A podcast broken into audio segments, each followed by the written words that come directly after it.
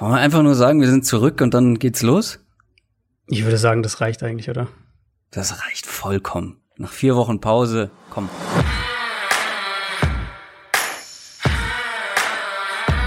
Down, Set, Talk. Der Football-Podcast mit Adrian Franke und Christoph Kröger.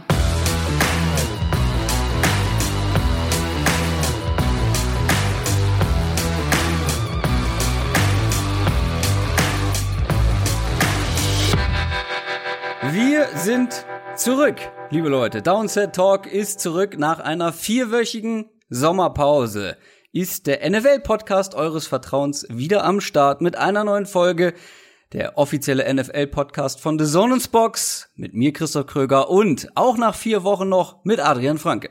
Einen wunderschönen guten Tag. Hast du dich erholt?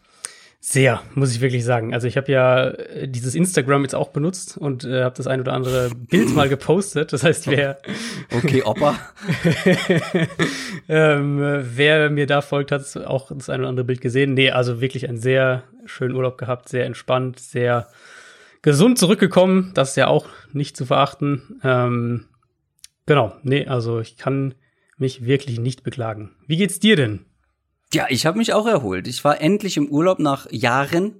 Es war mhm. ganz ungewohnt. Auch ich bin gesund zurückgekommen. Ähm, es war auch sehr erholsam, sehr schön. Gut, du hattest jetzt gerade erst Urlaub. Meiner ist jetzt gefühlt ist meiner schon ewig her. Es ja, ist wirklich. Ja. Dabei ist es ja gerade mal einen Monat her, glaube ich, dass ich. Ja, äh, drei Wochen oder so müsste es ja. her sein, dass du wieder kamst. Also wir haben es ja noch kurz, kurz überschnitten und dann genau. weg. Genau. Wir haben uns noch clevererweise, würde ich sagen, eine Division Preview offen gehalten. Eine einzige. es war komplett, komplett äh, versehentlich, ehrlich gesagt. Da haben wir nicht gut geplant, beziehungsweise Corona hat uns einen Strich ja, durch eben. unsere Planung ja gemacht. eigentlich schon früher weg gewesen. Das war ich wäre ja schon, ich wäre schon längst wieder da geplant. gewesen. Genau. Ja. Ähm, die NFC North steht noch aus. Mhm. Über die sprechen wir heute. Dann haben sich natürlich jede Menge News angesammelt, so über die Wochen. Da versuchen wir mal das Wichtigste abzuhaken. Wir werden jetzt nicht über jede Kleinigkeit sprechen, aber über ein paar wichtige Dinge natürlich. Und vorher gibt's, wie eigentlich in jeder Folge, ein paar formelle Den Dinge, äh, die wir zu besprechen haben. Zum einen großer Dank an unsere ganzen vielen neuen Supporter bei Patreon. Allen voran Cedric und Thomas Spüchala. Spüchala? Ich hoffe, ich habe es richtig ausgesprochen. Äh, die sind mit 10 Dollar pro Monat mit dabei. Vielen, vielen Dank. Es gab aber auch einiges bei Patreon für alle Supporter von uns. Und zwar haben du und Jan eine weitere College-Update-Folge aufgenommen. Worum ging's da? Mhm. Falls genau, du dich erinnerst, ist schon länger her. Ist schon länger her, aber es äh, müsste die Folge gewesen sein, wo wir so zum ersten Mal auf ein paar Spieler geschaut haben, als ein paar auf ein paar Quarterbacks. Ähm, ja, je nachdem, wer davon jetzt letztlich spielt, aber so oder so wird es ja ein Thema sein Richtung Draft dann. Insofern ja. ähm, haben die ja dann trotzdem irgendwo einen, einen Wert, einfach mal so ein bisschen reinzukommen und werden jetzt äh, diese Woche dann die, die neue Folge aufnehmen. Mhm. Und da wollen wir wirklich auch mal dem Namen gerecht werden, sozusagen, College Update, weil auch im College Football ist ja doch viel passiert. Einiges, ja. Ähm, genau, wir haben da jetzt schon ein gutes Stück mehr Klarheit, wie die Saison aussehen könnte. Ähm, darüber wollen wir mal ein bisschen sprechen und auch die Auswirkungen und, und was das auch für die NFL bedeutet, für den Draft bedeutet. Also mal so ein bisschen wirklich in die News-Materie reingehen. Von mir gab's auch noch was und zwar eine Fantasy Football Preview. Ich habe mal so ein bisschen über overhyped und underrated Spieler im Fantasy gesprochen und natürlich ein paar Sleeper noch mit dazu gepackt. Plus es gab obendrauf noch die erste Version meiner jährlichen Fantasy Football Rankings, die ihr euch ausdrucken könnt und bei eurem Fantasy Draft nutzen könnt. Schön abstreichen, ganz klassisch, oder ihr macht das Ganze einfach am Laptop oder sonst wo. Aber ähm, das gab immer, da gab es immer gutes Feedback, dass diese Rankings, diese Positionsrankings geholfen haben. Die gibt's bei Patreon plus die Fantasy Preview. Die ist sogar für alle zugänglich und eine neue College Update Folge. Und für alle, die bei Patreon am Start sind, in unserem sogenannten Special Team, die wissen, dass man so zu unserer oder in unsere Fantasy Bundesliga kommt. In die offizielle Downset Talk Fantasy Football Bundesliga. Und da gibt's auch einige Infos, denn zum einen haben wir tatsächlich, ich habe es noch vor so ein paar Wochen äh, oder beziehungsweise vor der Sommerpause, ja so ein bisschen sarkastisch äh, mhm. gefordert, dass wir die 1000 hm. Teilnehmer knacken. Und wir haben sie geknackt. Das ist wirklich krass, ja. Wir sind über 1000 Leute in diesem ganzen Fantasy Football Bundesliga Universum. Und da kann man sich glücklich schätzen, wenn man letztes Jahr schon angefangen hat, weil da haben es einige, um genau zu sein, zwölf Leute in die Bundesliga geschafft. Und die werden am 7.9. draften um 20 Uhr. Und ich werde mir den Spaß nicht nehmen lassen, das Ganze zu kommentieren und für euch live zu übertragen, damit die Jungs ähm, auch ein bisschen Druck bekommen. Ich wollte sagen, ein bisschen, ein bisschen Druck aufbauen, ja. ja ein bisschen äh, werden ihre Picks richtig schön zerrissen. Äh, das gefällt mir ganz gut und noch ein paar Infos von Michael Klock, dem Organisator des Ganzen, denn es gibt eine Anmeldefrist, damit die das Ganze auch mal festzurren können mit allen ihren 100 Millionen Ligen. Am 23. August um 24 Uhr läuft die Anmeldefrist ab, also ihr habt jetzt noch die Chance teilzunehmen www.downsettalk.de slash Fantasy minus Bundesliga. Da kommt ihr dann direkt dahin, wo ihr hin müsst. Da findet ihr das Anmeldeformular. Diesen Anmeldebogen müsst ihr ausgefüllt haben und eure Einladung bei Sleeper angenommen haben. Ganz, ganz wichtig, weil wenn ihr es nicht gemacht habt, könnt ihr nicht mit dabei sein. Ihr werdet auch eine Nachricht bei Sleeper, also der Plattform, auf der die Bundesliga stattfindet, ihr werdet auch eine Nachricht von Michael bekommen haben. Also die solltet ihr, die Sleeper-App solltet ihr auf jeden Fall noch mal öffnen, weil sonst kann es sein, dass ihr nicht mit dabei seid. Ich glaube, das gilt auch für einen Bundesligisten, der schon länger nicht mehr bei Sleeper reingeguckt hat. Ähm, hier also auch noch mal die Aufforderung, schaut da regelmäßig in die App bei Sleeper, denn es tut sich so einiges. So, das an formellen Sachen vorab. Und wie gesagt, wir haben viele News nachzuholen.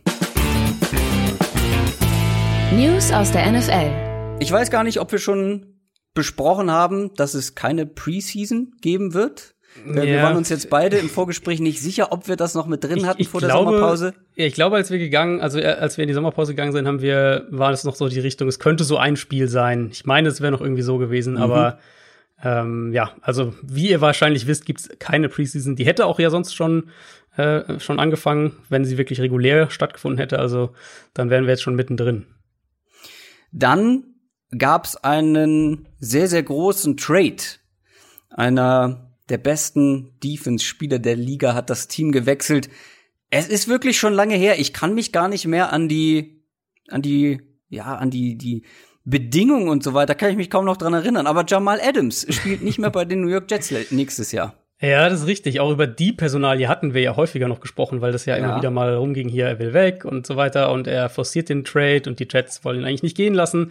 Ähm, also letztlich zu dem Preis kann ich es voll verstehen, dass sie ihn doch haben gehen lassen. Der Preis waren zwei Erstrunden-Picks in den nächsten beiden Jahren, mhm. ähm, Drittrunden-Pick und Bradley McDougald, also der, der Ex-Seahawks-Safety, geht im Gegenzug noch zu den Jets. Das ist natürlich schon ein absoluter Monsterpreis. Wir können ja gleich mal, also vielleicht können wir mit dem offensichtlichen Punkt starten, nur dass wir auch das abgehakt haben. Also die Seahawks wurden sportlich mit diesem Trade klar definitiv besser. Das steht völlig außer Frage. Ich glaube, Adams gibt ihnen eine Box-Präsenz, die sie so nicht hatten, in Kombination mit einer Blitzing-Präsenz und auch ja wirklich eine straight-up Pass-Rusher-Präsenz. Also er, er, ist ja auch, hat ja auch wirklich Pass-Rusher-Snaps gespielt für die Jets, hat jetzt auch im, im, im Seahawks-Training schon einige Male in die Richtung gespielt. Ähm, so dieses Gesamtpaket und von der Qualität auch einfach ein Spieler, den sie so nicht hatten. Ähm, mhm. Ist einer der besten, ja, drei, drei besten, vier besten Safeties der Liga, ist erst 24. Also alles steht ja außer Frage. Ich, der Punkt für mich war halt so ein bisschen, ähm, kann ein Spieler, der kein Quarterback ist, diesen Preis überhaupt wert sein? Wenn man mhm. sich mal diesen, diesen extrem hohen Preis anschaut. Ähm, jetzt, also, weiß nicht, sagen wir zum Beispiel, es wäre ein Erstrunden-, Drittrunden-Pick gewesen, dann hätte ich es noch ein bisschen anders gesehen, aber mit den beiden Erstrunden-Picks plus ja eben McDougald, der auch ein solider Safety ist, ist ja kein schlechter Spieler. Also so die Frage, wie viel besser kann Adams, den du ja auch noch bezahlen musst nach der kommenden Saison. Das kommt ja noch oben drauf. Ähm, wie viel besser kann der dein Team dann wirklich machen im Vergleich zu dem, zu den Ressourcen, die du aufgegeben hast? Ja. Das finde ich sehr, sehr schwierig. Also für, in meinen Augen, ich hatte auch einen längeren Twitter-Post, also Twitter-Thread dazu äh, gepostet, dann als der Trade passiert ist, wo ich das auch ein bisschen mit ein paar Zahlen unterlegt habe. In meiner, ich glaube, es ist fast kaum realistisch, dass, dass Jamal Adams diesen Trade-Wert so gerecht werden kann ich glaube, dass die Safety-Position aktuell schon irgendwo eine Marktlücke ist, weil Safeties wichtiger sind in meinen Augen, als sie aktuell bezahlt werden. Während jetzt zum Beispiel, ja, kommen wir später noch dazu, ähm, Pass-Rusher wirklich sehr, sehr teure Verträge links und rechts bekommen. Und gerade ein Safety wie Adams macht ja deine Defense auf verschiedene Arten besser. Ähm, deswegen würde ich es nicht so schwarz-weiß analysieren wollen und irgendwie sagen, das ist einfach ein schlechter Trade, aber ich glaube, es ist halt ein Trade, bei dem Seattle seine Win-Now-Chancen zwar verbessert hat, aber vielleicht halt, glaube ich, nicht in dem Ausmaß, dass diejenigen, die den Trade gut finden, vermuten würden und sie haben gleichzeitig ihre Chancen, einen Top-Kader über die nächsten Jahre zusammenzustellen, haben sie einfach limitiert, weil sie halt ja. viel Draft-Kapital aufgegeben haben, viel Cap-Space auch, wo der Salary Cap ja runtergeht. Ja. Mein Lieblingsargument war dann, ja, äh, die Seahawks können doch eh nicht in den ersten Runden draften. Ja, ja. Das ist halt wirklich, also das ist ja nicht der Sinn der Sache hinter diesen Draftpicks. Ähm, also ja. ich bin da, ich bin da ganz deiner Meinung. Man hat da sehr viel aufgegeben, aber gar keine Frage. Die Seahawks Defense sieht jetzt mittlerweile bis vielleicht auf den Pass Rush, äh, wenn sie Jadavion ja. Clowney nicht irgendwie ja. dann doch mal, was ist mit dem eigentlich? Aber das ist ein anderes Thema. Aber trotzdem diese Defense, gerade diese Secondary, Secondary ist ja. jetzt echt ordentlich. Auf der anderen Seite muss man gucken, die Jets haben sich zwar vielleicht für die Zukunft, je nachdem, was sie dann halt aus diesen Picks rausholen, mhm. ähm, und auch was Salary Cap angeht, man hätte ja Adams bezahlen müssen, das wäre mhm. teuer geworden. Da sehen die jetzt sehr gut aus, aber natürlich haben die sich weiter verschlechtert. Ja, du hast gesagt, der die Kompensation ist nicht schlecht auf der Position, aber natürlich kein Vergleich zu Jamal Adams, der der beste Defense-Spieler und ja sogar der beste Pass-Rusher eigentlich bei den bei den Jets waren. Also diese Lücke wird ja noch größer, das Loch wird ja noch klar, größer.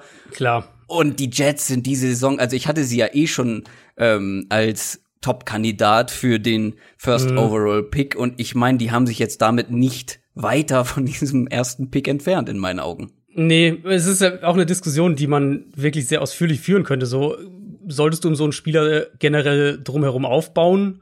Oder halt, also, er war, also, er war halt der beste Spieler der Jets. Das kann man ja. ja schon mal einfach mal so sagen. Und das ist natürlich ist immer Kacke, dein, also auch aus Fansicht, deinen besten Spieler abzugeben.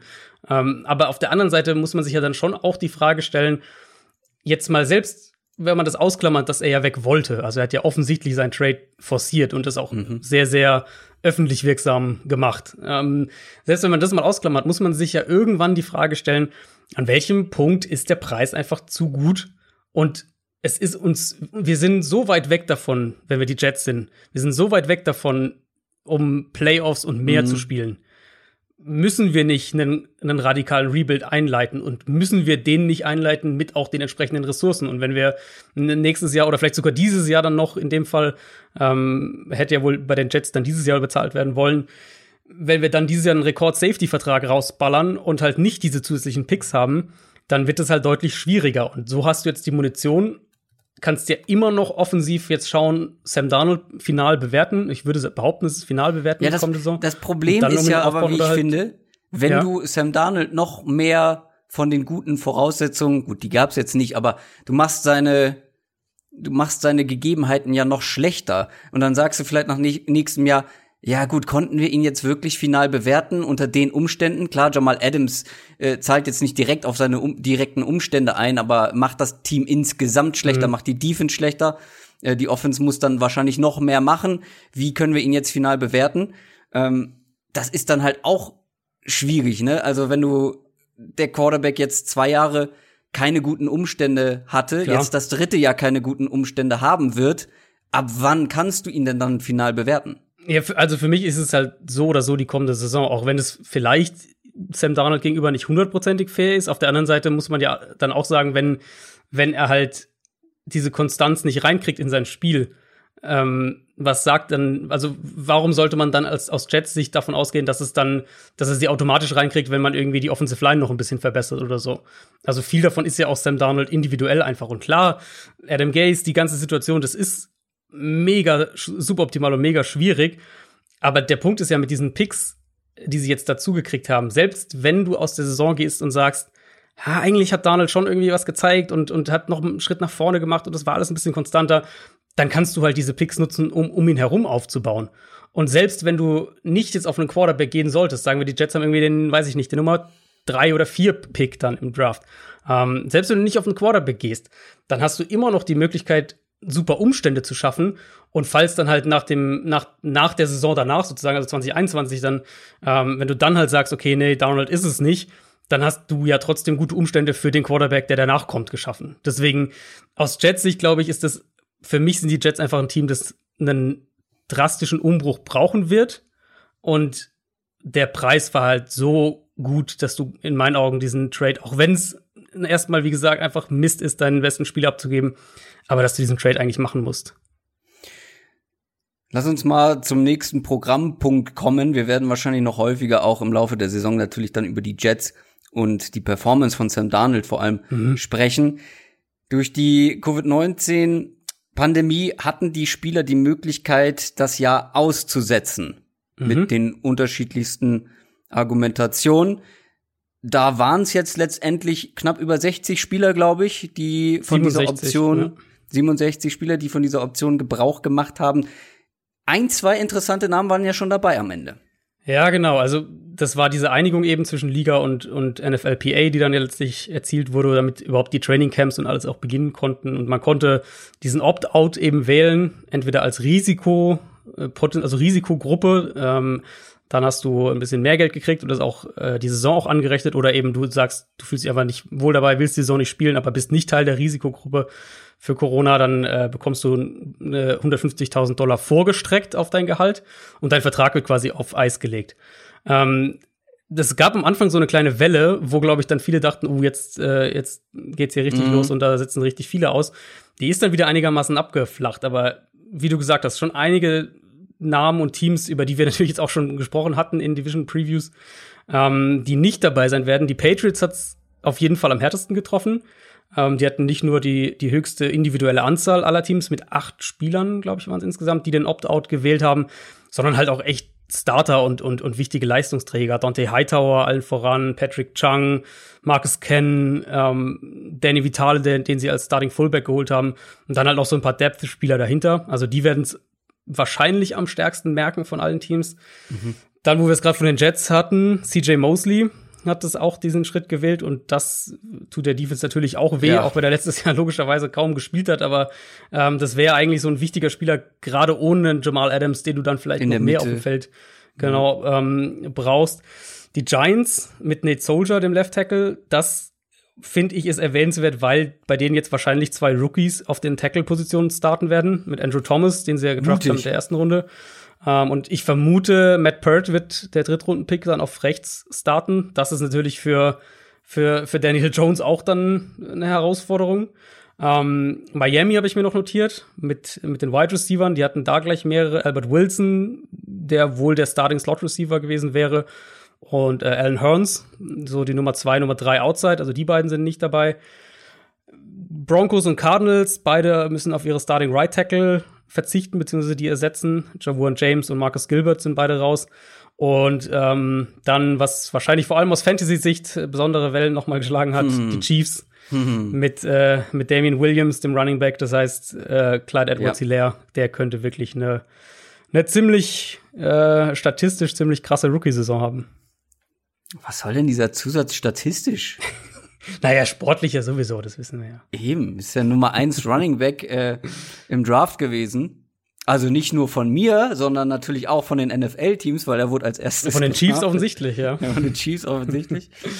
ja, ich glaube wirklich, ja, dass er eine gute Saison wird, ja. Ja, das, also würde mich schwer wundern. In den letzten Jahren ähm, hatten viele Chiefs Running Backs nicht nur aus Fantasy-Sicht, sondern auch sportlich eine verdammt gute Saison und mhm. ich glaube mal, Clyde Edwards Hilaire ist der, könnte der talentierteste von allen sein, obwohl ich möchte Kareem Hunt äh, eigentlich das Talent nicht absprechen, aber im Vergleich zu Damien Williams ist das schon noch mal eine andere ja. Liga. Gerade als Receiver halt. Und das wissen ja, wir halt eben. bei den Chiefs. Die, also, die werden sich ja nicht umstellen. Die werden den Ball immer noch wahrscheinlich am meisten in der Liga werfen. Und ähm, da wird er natürlich, also einmal wird er, wird er der primäre Runner dann sein. Aber er wird halt auch wahnsinnig viel als Receiver machen. Und da, da ja. kommt ja bei ihm und auch bei, bei DeAndre Swift, über den wir ja später sogar noch reden äh, heute, ähm, da kommt natürlich der Value dann, der wirkliche Value her, dass die alle drei Downs auch spielen können.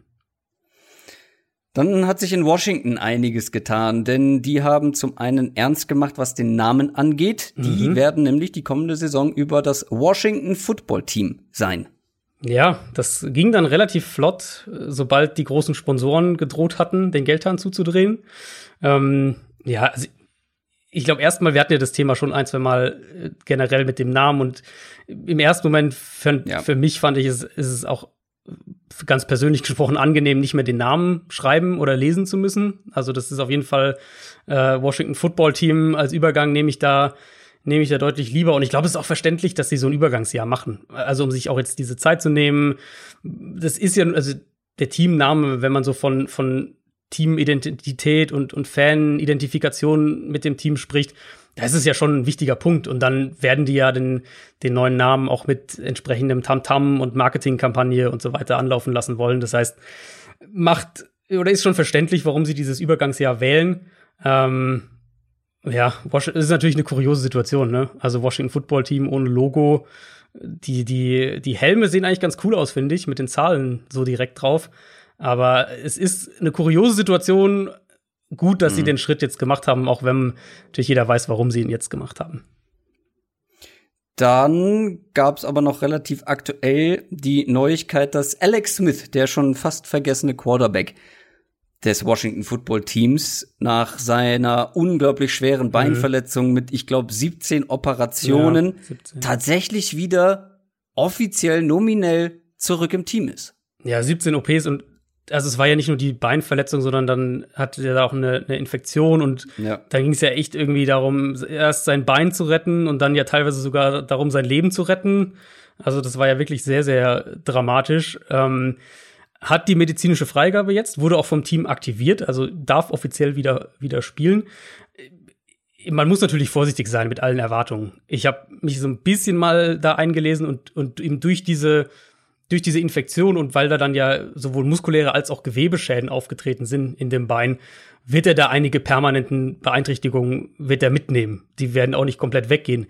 Ähm, wenn man das Video, ich weiß nicht, hast du das Video gesehen, wo er da mit seiner Familie ja. äh, feiert? Genau, da sieht man ja, wie er den Fuß so ein bisschen, den Flipflop so ein bisschen mitzieht, ne? Also, dass ja. er den nicht richtig aufsetzt. Und das ist eben genau diese, diese muskuläre und, und dieser Schaden, der da eben angerichtet wurde das wird anders aussehen, wenn er auf dem Feld steht. Ähm, also wenn ihr Trainingsvideos gesehen habt, dann habt, fragt ihr euch wahrscheinlich, wovon ich gerade rede, weil er da dann halt mit so einer Schiene dann spielen wird. Und das funktioniert auch. Also er hat, er kann damit spielen, das ist nicht irgendwie gefährlich. Aber natürlich wird seine Mobilität eingeschränkt bleiben. Ähm, natürlich wird er, wird Washington besonders vorsichtig sein, ob sie den jetzt noch mal einem Risiko aussetzen. Ja. Und ich könnte mir vorstellen, dass er mehr so eine Mentor ja, Mentor-Backup-Rolle für Dwayne Haskins dann einnimmt. Ja, sie haben ja zwei junge Quarterbacks ja. ähm, jetzt aktuell und ich glaube, dann solltest du, ich bin, ich bin mir nicht ganz sicher, aber ich glaube, sie würden ihm auch, wenn er, ähm, also es ist egal, ob er spielt oder nicht, er kriegt, glaube ich, ähnlich viel Geld. Die Redskins müssen mhm. ihm ähnlich viel Geld zahlen, also macht es keinen großen Unterschied, außer dass er einen Roster-Spot wahrscheinlich äh, einnehmen würde. Aber trotzdem, ihn als Mentor, als sehr, sehr erfahrenen genau. Quarterback genau. dabei zu haben, bei dem man schon gesehen hat, dass er offensichtlich einen jungen Quarterback gut an die NFL ranführen ja. kann mit ja. Patrick Mahomes. Der ja auch das oft erwähnt hat. Also ja. Mahomes hat ja häufiger gesagt, dass Alex Smith für ihn unheimlich wichtig war. Und den eben dabei zu haben im Locker Room. Total. Ich glaube, das kann auf jeden Fall nicht schaden. Total. Geschadet hat Darius Geis. Der war nicht nur sportlich, glaube ich, meine größte Enttäuschung in meinen zweieinhalb mhm. Jahren mhm. äh, Podcast-Geschichte, sondern jetzt auch leider menschlich. Ja, also da wirklich mehrere Sachen, häusliche Gewalt, gewalttätige Übergriffe, soll seine Freundin irgendwie mehrfach angegriffen und bis zur Bewusstlosigkeit gewirkt haben, sexuelle Übergriffe stehen da im Raum, also sehr, sehr viel. Äh, Washington hat dann auch schnell reagiert und ihn kurz nach, nach seiner Verhaftung entlassen. Ähm, wurde auch nicht von irgendeinem Team per Waiver Wire aufgepickt. Also das heißt, er ist aktuell mhm. ohne Team, aber der wird auch jetzt, glaube ich, eine ganze Weile lang ganz andere Probleme haben. Ähm, ja. ja, das Backfield in Washington ist jetzt halt Adrian Peterson und dann mal schauen, so Bryce Love vielleicht einer. Mhm. Ich glaube, den mochtest du doch auch ganz gerne, oder war das nicht einer von nee, deinen? Nee, nee. Okay, nee. dann habe ich den woanders im, im, Kopf noch. War auch so ein Speedster, glaube ich, wenn ich das richtig Ja, das ist hab. so ein äh, Home Run Hitter. Ich hatte in mhm. der Fantasy Folge über ihn gesprochen. Tatsächlich ist er da einer meiner absoluten Deep Sleeper für eine ganz ganz tiefe Liga, einfach weil dieses Backfield komplett offen ist mittlerweile. Ja, Peyton bei ihm war es so, ja auch inzwischen. Das hatte Peyton, ich ehrlich gesagt gar nicht auf dem Schirm.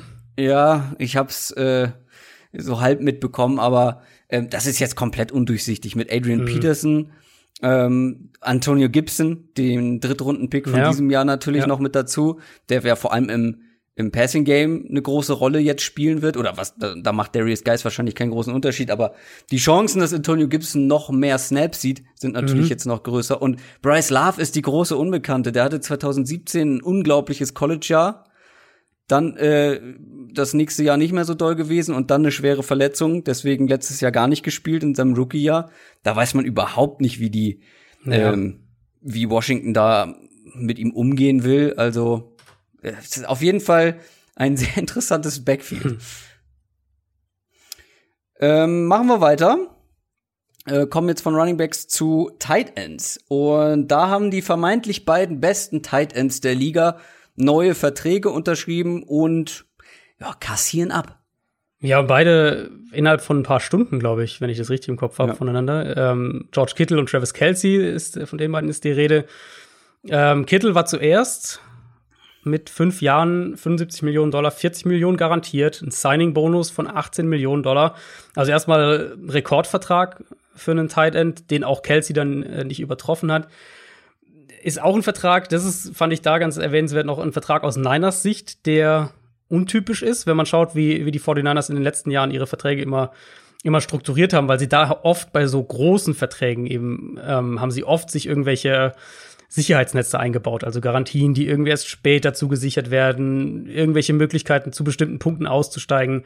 Und bei Kittel ist das jetzt tatsächlich anders. Also Vertrag mit äh, eben 30 Millionen voll garantiert, 40 Millionen Injury-Garantien, wie gesagt, Marktspitze, hohe Garantien, viel Geld von vornherein zugesichert. Unterstreicht wahrscheinlich auch noch mal sein, sein Standing in der Organisation und vielleicht auch so ein bisschen der ähm, noch mal ein kleiner, kleiner Rückblick auf den auf den DeForest Buckner Trade, dass sie halt nur einem der beiden so einen Vertrag geben wollten und dann halt Buckner getradet haben und und Kittel diesen Vertrag gegeben haben. Das könnte ich mir zumindest vorstellen, dass das auch eine ein Teil der Überlegung war und Kelsey dann eben äh, ein bisschen weniger, vier Jahre, auch nur keine fünf Jahre, 57 Millionen, 28 Millionen garantiert. Der hatte auch noch zwei Jahre Vertrag in, äh, gehabt.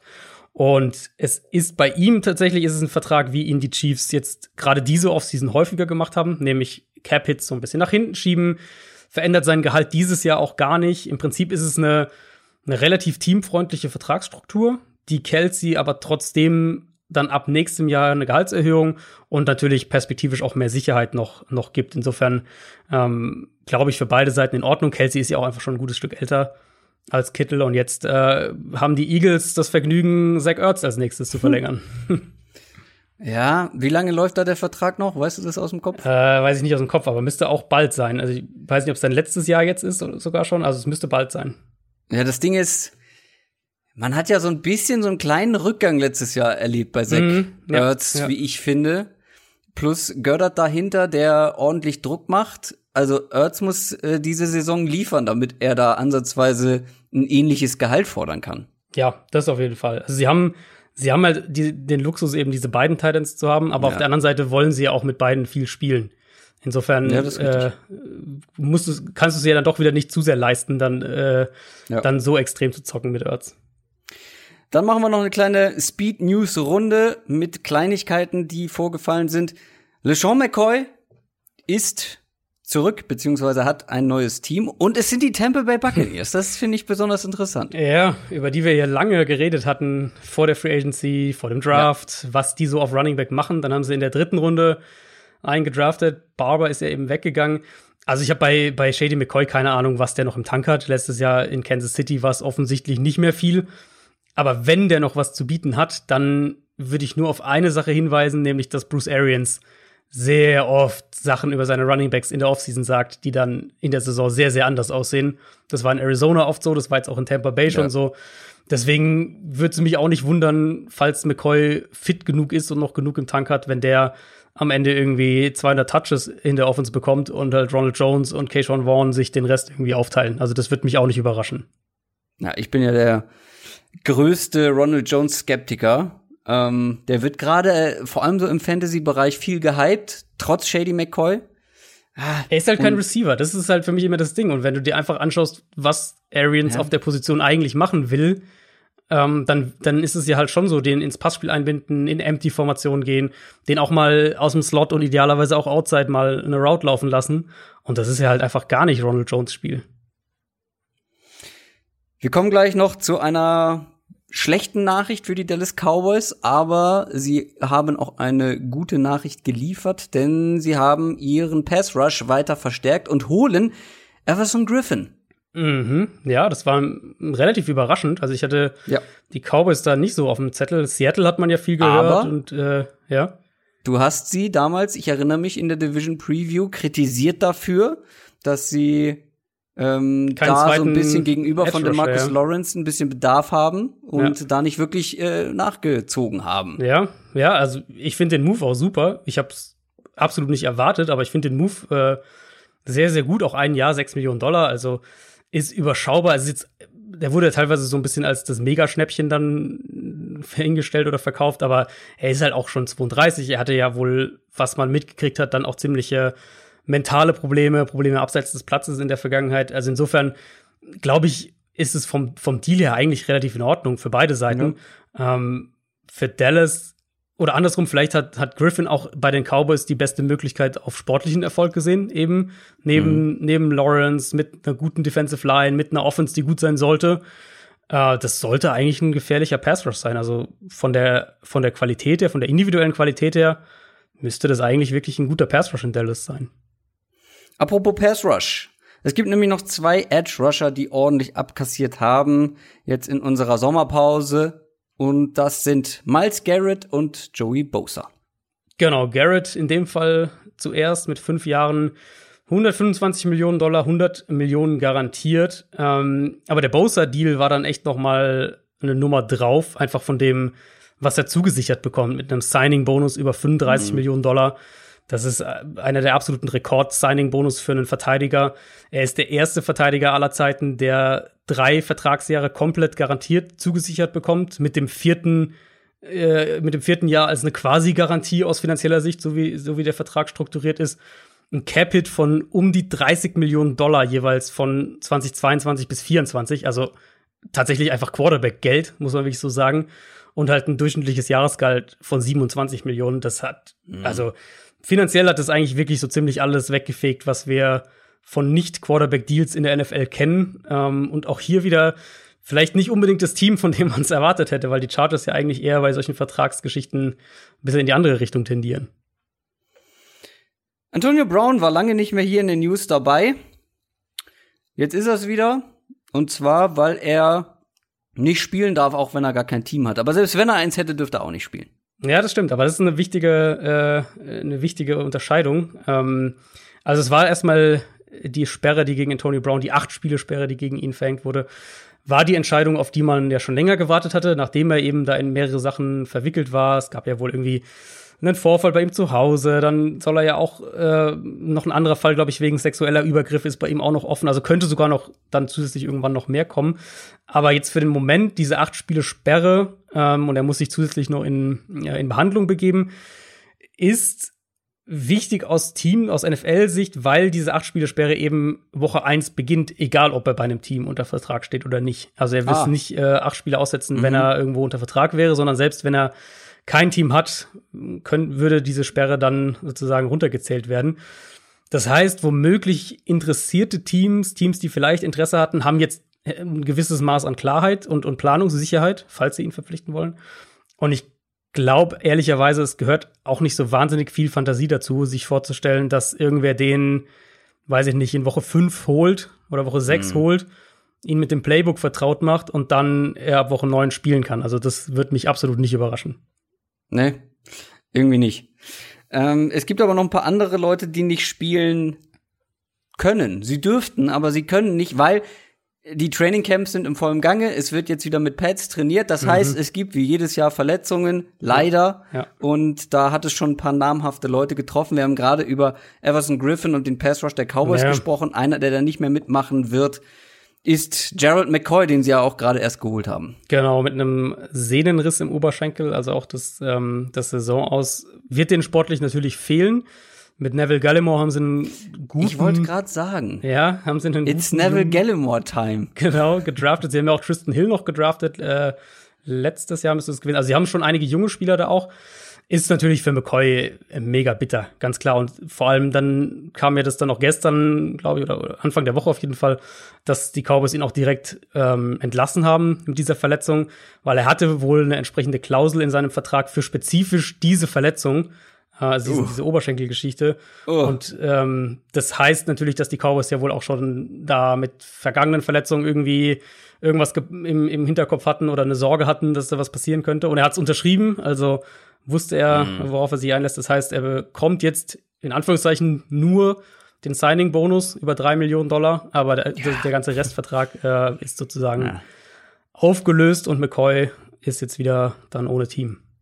Ja, gut, tut weh. Also im doppelten Sinne natürlich, aber mit drei Millionen, glaube ich, kommt man Kann man die Man Saison übers überbrücken. Ja, das stimmt wahrscheinlich schon. Ganz bitter finde ich die Verletzung von Jalen Hurd, Wide Receiver der Ja. San Francisco 49ers, weil äh, der hat ja schon die letzte komplette Saison, glaube ich, ausgesetzt mit einer Verletzung und Genau. jetzt wird das erstmal Genau. wieder nix. Rückenverletzung war es, glaube ich, äh, letztes Jahr. Und vor allem eben war er halt so einer dieser Kandidaten, wo man gesagt hat, ja, Debo Samuel ist jetzt erstmal raus, Mhm. vielleicht auch ein paar mehr Spiele. Der könnte ja dann so diesen Schritt machen und da Ja vielleicht gut, sich das sagt man bei den 49ers über viele Spiele. Ja, das stimmt. Ähm, aber sie haben ja dann echt auch jetzt schon einige Spieler, einige Receiver eingeladen, zuletzt mit JJ Nelson und Tavon Austin. Also da wird auch noch viel Bewegung, glaube ich, drin sein. Bei Hurt jetzt, es ist ja wohl ein Kreuzbandriss. Ich weiß, glaube, es ist noch gar nicht final bestätigt, aber das war so die, mein letzter Stand, Kreuzbandriss. Das ist natürlich auf jeden Fall äh, so unheimlich bitter. Haben sie Tavon Austin nicht äh, schon verpflichtet? Ich glaube, sie haben die beiden sogar schon verpflichtet und sie hatten noch mehr Receiver eingeladen. Also sie sind da noch sehr Ah viel ja, am okay. Rumschaffeln. Ja. Ja, Tavon Austin ist auf jeden Fall jetzt Teil der 49ers. Ähm, Robert Alford, Mhm. Cornerback, auch verletzt. Ja, auch da äh, Problem für Arizona, weil sie einfach keine Cornerback-Tiefe hatten. Also der Plan war Ja. ja. wohl mit Peterson und Alford außen und Byron Murphy im Slot zu in die Saison zu gehen. Jetzt hat Alford, der ja auch die komplette letzte Saison verpasst hat, äh, wird jetzt auch mit einem Brustmuskelriss die ganze Saison verpassen und Arizona ist halt einfach mega dünn auf Cornerback und Cliff Kingsbury hat auch schon gesagt, dass sie sich jetzt Veteran-Alternativen anschauen werden. Das heißt, mal schauen, da wird vermutlich auch noch irgendeine Verpflichtung kommen. Und für die Bengals sehr bitter. Trey Waynes, auch ein Cornerback, auch gerade frisch verpflichtet. Auch er ist erstmal raus. Ja, gleiche Verletzung, glaube ich, wie Alford, auch Brustmuskel. Ähm, wird wohl, er hat eine Chance wohl noch zurückzukommen im Laufe der Saison. Aber auch da äh, natürlich mega bitter, einer, den sie für nicht wenig Geld in der Free Agency verpflichtet hatten. Eigentlich ja so als Nummer zwei dann gegenüber von William Jackson. Und jetzt werden sie da in der Secondary sicher auch wieder Probleme kriegen, gerade auf Outside Corner. Also Mackenzie Alexander ist ja dann eher im Slot und dann musst du dich irgendwie wieder auf Außen neu zurechtfinden. Jede Menge News. Wir haben aber noch eine ganze Division Preview vor uns. Mhm. NFL Preview. Die NFC North steht eben noch aus. Die dürfen wir nicht vergessen. Es ist ja vor allem auch, oder es hat das Potenzial, eine sehr spannende Division zu werden. Keine hochklassige, wie ich finde, jetzt auch nach der Vorbereitung, aber ich glaube, das könnte eine der spannendsten und engsten Divisions der NFL werden. Wir gehen durch jedes Team durch, gucken uns an, was ist in der Offseason passiert, was ist letztes Jahr passiert und was könnte dieses Jahr passieren. Wir machen das Ganze in umgekehrter Reihenfolge, fangen mit dem schlechtesten Team an. Jeder hatte zwei Teams, die er sich ein bisschen genauer angeguckt hat und in meinem Fall waren das unter anderem die Detroit Lions. Die haben eine schlimme Saison hinter sich. Drei Siege, zwölf Niederlagen, ein Unentschieden lag vor allem auch an einer sehr schwachen Defense. Das lag vor allem auch daran, dass sich Matthew Stafford, der Quarterback, verletzt hat und die Offense dann wirklich ganz schlimm war. Da hat man hinten raus gar kein Spiel mehr äh, gewinnen können, für sich entscheiden können. Und da ist jetzt ordentlich Druck auf dem Kessel. Mhm. Head Coach Matt Patricia, ich glaube, es ist jetzt sein drittes Jahr, wenn mich nicht alles täuscht Ja, müsste das dritte Jahr sein. hat bisher in meinen Augen noch nicht so wahnsinnig viel gezeigt, wo ich sage, ja, damit hat er sich auf jeden Fall verdient, noch mehr Chancen zu bekommen. Dieses Jahr muss es dann irgendwie klappen. Natürlich ist das schlecht, wenn sich der Starting Quarterback verletzt und der Rest dahinter, der Backup und der Backup vom Backup wirklich äh, nicht wirklich Qualität mitbringen. Kann der Headcoach nicht für. Aber trotzdem, insgesamt gab auch immer wieder Diskussionen darüber, ähm, dass da im Lockerroom nicht alles so harmonisch zugeht, wie man das gern hätte. Die Ownerin, beziehungsweise die Familie, die die, ähm, die da die das Sagen hat bei den Lions, äh, hat schon gesagt, hier Playoffs jetzt dieses Jahr oder äh, Tschüss. Mhm. Das ist natürlich auch ein unangenehmes Arbeiten mit so viel Druck. äh, vor allem bei ja. den Lions, die jetzt nicht wirklich mit Playoffs gesegnet waren in den letzten Jahren. Ich glaube, das ist schon etwas länger her. Und gerade in dieser Division ist es natürlich brutal schwer, in die Playoffs zu kommen. Aber das zu den Grundvoraussetzungen. Lass uns mal über die Offense sprechen, weil mhm. die war ja, bevor Stafford sich verletzt hat, schwere Rückenverletzung zugezogen, komplette restliche Saison. Ich glaube, ab Woche neun war er dann raus. Ja, ähm, ja ab Woche neun ging's dann den Bach runter. Aber vorher war die Offense ja echt ordentlich. Vor allem Stafford war ordentlich und der ist jetzt wieder zurück. Das, was ich so jetzt übers Training gelesen habe, sieht das wohl auch sehr gut aus. Man hatte ja so ein bisschen Bedenken, ähm, dass er da noch etwas mit zu tun hat, etwas mehr mit zu tun hat mit dieser Rückenverletzung, vielleicht auch gar nicht mehr ganz der alte wird. Du bist ja eh Stafford-Fan, würde ich mhm. fast behaupten. Der war sehr hoch in deinem Quarterback-Ranking. Ja, ja. Sie haben sehr aggressiv gespielt, sehr viele tiefe Pässe. Und ich bin sehr gespannt, ob das, ob er da anknüpfen kann dieses Jahr, weil die Waffen dafür sind ja auf jeden Fall da. Die sind definitiv nicht schlechter geworden. Kenny Golladay, Wide Receiver, ist auf dem besten Wege, in meinen Augen einer der besten Wide Receiver der Liga zu werden. Hat sich wirklich sehr, sehr gut entwickelt. Mhm. Finde ich, sieht man auch daran, eine ein unglaubliches Qualitätsmerkmal von Wide Receivern ist, in meinen Augen, wenn du auch ohne deinen ja. Star Quarterback ja. richtig gut spielen kannst und wirklich dann auch Zahlen liefern kannst, obwohl die Qualität auf Quarterback nicht mehr die gleiche ist. Das haben wir bei einem DeAndre Hopkins jahrelang gesehen. Ich finde, das sehen wir bei einem Allen Robinson, über den wir später noch sprechen, mhm. und bei ein paar anderen, auch bei diesen Top-Receivern eben. Bei vielen sehen wir es halt nie, weil da immer der Quarterback oder immer ein guter Quarterback dabei ist. Aber Kenny Golladay hat auch ohne Matthew Stafford sehr gut gespielt. Ich habe mir dann auch noch mal viel Material von ihm angeguckt.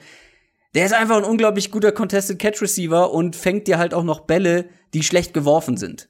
Ähm, ja, ja, deswegen, einen riesigen Catch-Radius einfach. Ja, das ist ein großer physischer Receiver. Er ist, glaube ich, nicht der. Also es gab viele Situationen, da hatte er gar nicht so viel Separation, aber er gewinnt einfach diese umkämpften Bälle und das hilft natürlich dann auch schlechten Quarterbacks, ähm, wenn die dann mal nicht so punktgenau ankommen, die Bälle. Marvin Jones als Nummer zwei ist, glaube ich, eine sehr gute Nummer zwei, wenn er denn mal fit ist. Also hat auch immer wieder mit Verletzung zu tun, aber wenn er fit ist. Danny Amendola als dritten, ja, da ist alles beim Alten. Ähm, also mit den Receivern kann man schon mal gut arbeiten.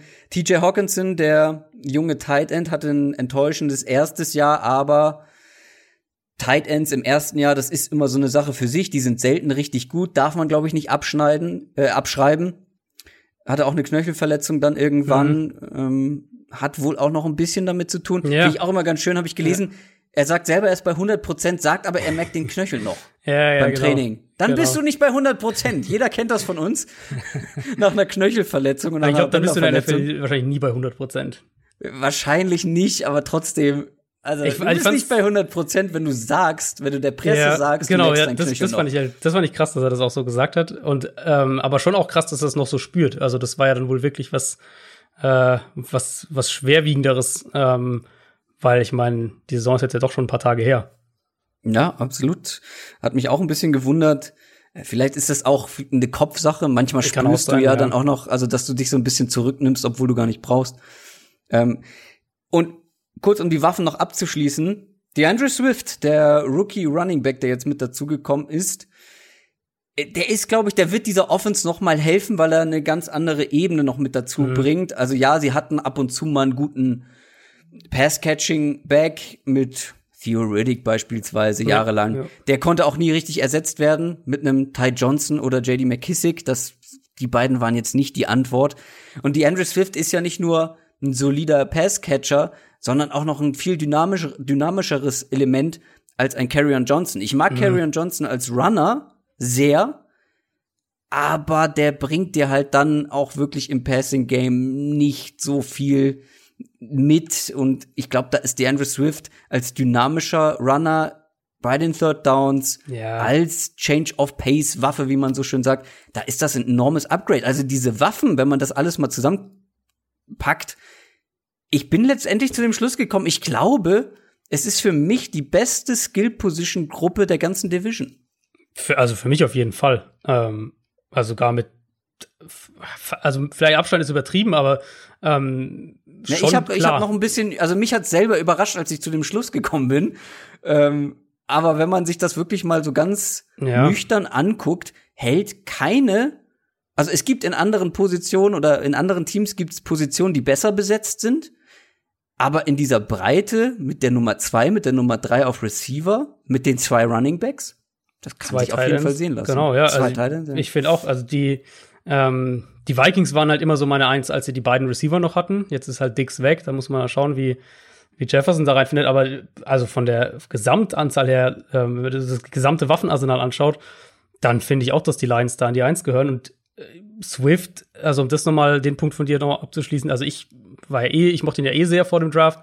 Ähm, ich glaube halt, er gibt dir eben, wie du gesagt hast, einmal als Receiver, auch als Matchup-Receiver dann, ob es jetzt aus dem Backfield ist oder eben auch dann irgendwie per Motion sich nach, nach draußen oder ins Slot zu stellen. Da gibt er dir Value und er ist halt auch wirklich ein sehr, sehr agiler Runner. Also er, Ja. er bringt ja einfach eine, eine Agilität und so diese Short Area Quickness mit, die ja Carrion Johnson jetzt nicht hat.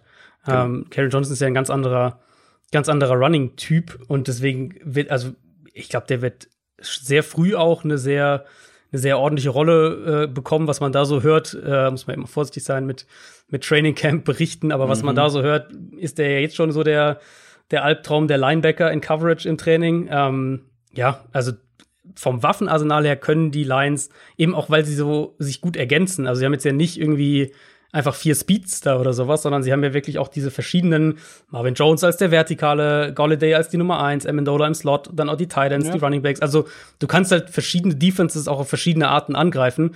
Deswegen, ähm, ja, also vom Waffenarsenal für mich auch eigentlich das, äh, schon doch relativ sicher die Nummer eins in der Division. Die Frage ist nur, was ist das wert? Also gehen wir jetzt mal davon Ja. aus, Matthew Stafford spielt, er muss ja nicht mehr ganz dieses krasse Niveau von den ersten acht Wochen erreichen. Aber sagen wir mal, Matthew Stafford spielt wieder gut. Wie viel ist das insgesamt wert? Weil die Offensive Line ist ein Thema. Mhm. In meinen Augen maximal Durchschnitt. Würdest du da mitgehen, insgesamt betrachtet? Ja, also ich war kein Fan von dem, was sie in der Offensive Line gemacht haben, zumindest jetzt in der Free Agency. Ähm, Ja, das ist, Jahr. das, ist, das ist mein nächster Punkt. Ich Ja. habe nämlich äh, hier die Notiz stehen, verbessert, Fragezeichen. Die rechte Seite ist komplett neu. Ja. Muss ich erstmal einspielen mit einem Abushi neu und einem und weiß, ich glaube, also auf dem Papier finde ich schlechter, ehrlicherweise. Zumindest mal, also Right Tackle, Ricky Wagner hatte halt eine schlechte Saison letztes Jahr. Aber der ist in meinen Augen immer noch trotzdem ein besserer Spieler als Vaitai. Und für Vaitai zu holen, der jetzt auch Right Tackle spielen wird, ich finde, das ist halt ein Downgrade. Ähm, Graham Glasgow zu verlieren, ist auf jeden Fall ein Downgrade. Und deswegen hast du, also du hast halt diese zwei Fixpunkte mit, mit Taylor Decker links und Frank Ragnar auf Center. Das sind deine beiden Säulen und, und um die herum kannst du auch gut was aufbauen, weil die sind beide sehr gut. Ähm, aber da, der Rest ist für mich halt echt ein Fragezeichen. Vaitai als Starting Right Tackle ist ein Fragezeichen. Die beiden Guard-Spots sind für mich ziemlich offen. Also da haben sie auch zwei gedraftet, wo, wo man wieder sagt, also was ihr gerade gesagt habt, Free Agency war ich nicht so ein Fan davon. Draft fand ich dann da wieder ganz gut mit Jonah Jackson in der dritten Runde, ein guter Pass-Protecting Guard und Logan Stanberg, so ein physischer Mauler. Auf der anderen Seite, den haben sie dann in der vierten Runde gedraftet. Also gerade äh, Jackson trainiert jetzt zum Teil auch schon mit den Startern. Das heißt, ich könnte mir auch sehr gut vorstellen, dass der auf, auf Right Guard ähm, den, den Starting-Platz sich in Woche 1 sichert. Ja, noch ein kleiner Fun-Fact, um das Ganze abzuschließen. Der Abushi und der, du hast ihn angesprochen, Vaitai Halapulivati, äh, die kommen in der letzten Saison zusammen auf insgesamt 800 Snaps. Also, ich sag mal so, Erfahrung, Spielpraxis äh, ist mangelhaft, dann selber noch nie zusammengespielt. Muss man erstmal gucken, wie das Ganze dann funktioniert insgesamt. Bisschen risky Business, so, so eine kleine Wildcard insgesamt. Ähm, trotzdem glaube ich, dass man am Ende eine gute Offense sehen wird von den Lions. Kommen wir gleich noch im Fazit zu. Lass uns vorher noch mal die Defense besprechen. Da gab es nämlich ein bisschen mehr Veränderungen, weil in der Offense hat sich ja gar nicht so viel getan. In der Defense gab es einige Neuzugänge, ein paar Abgänge. Wichtigster Neuzugang mhm. wahrscheinlich Jeff Okuda, Third Overall Pick, der Cornerback. Ich hätte ihn ja gerne mit Darius Slade zusammen gesehen. ähm, ja. dem Cornerback, den sie abgegeben haben. Jetzt müssen wir ihn mit Desmond Trufant äh, zusammen sehen. Da muss man auch erstmal gucken. Da muss Jeff Okuda jetzt schnell die klare Nummer eins werden, weil Trufant ist jetzt, hat man jetzt öfter schon gesehen, ist keine Nummer eins, eher eine solide Nummer zwei. Keine eins mehr, ja. Also er war es ja eigentlich ja, bei den Falcons genau. echt eine, eine Zeit lang in dem in der Zone Defense bei denen, aber also er hat halt ein bisschen abgebaut. Ich glaube, er kann eine sehr gute Nummer zwei sein, äh, in, in jetzt mhm. auch für die Lions. Das setzt aber halt eben voraus, dass Okuda auch die Eins sein kann. Also das ist ja so ein bisschen, das geht dann Hand in Hand. Aber ich glaube, er kann an sich eine sehr, sehr gute Nummer zwei werden oder, oder sein. Ähm, ist halt die Frage, wie schnell Okuda den Schritt schafft. Genau. Und dann hat man weiter, ich finde es schon, es ist schon fast frech, wie die Lions gar kein Heal daraus machen, einfach die Patriots zu kopieren. Ja, Patriots North steht in meinen Notizen drin, ja. Ja, weil, also man könnte ja auch sagen, okay, wir holen Leute, die bei den Patriots vielleicht vor ein, zwei Jahren gespielt haben. Oder wir holen sie so nach und nach.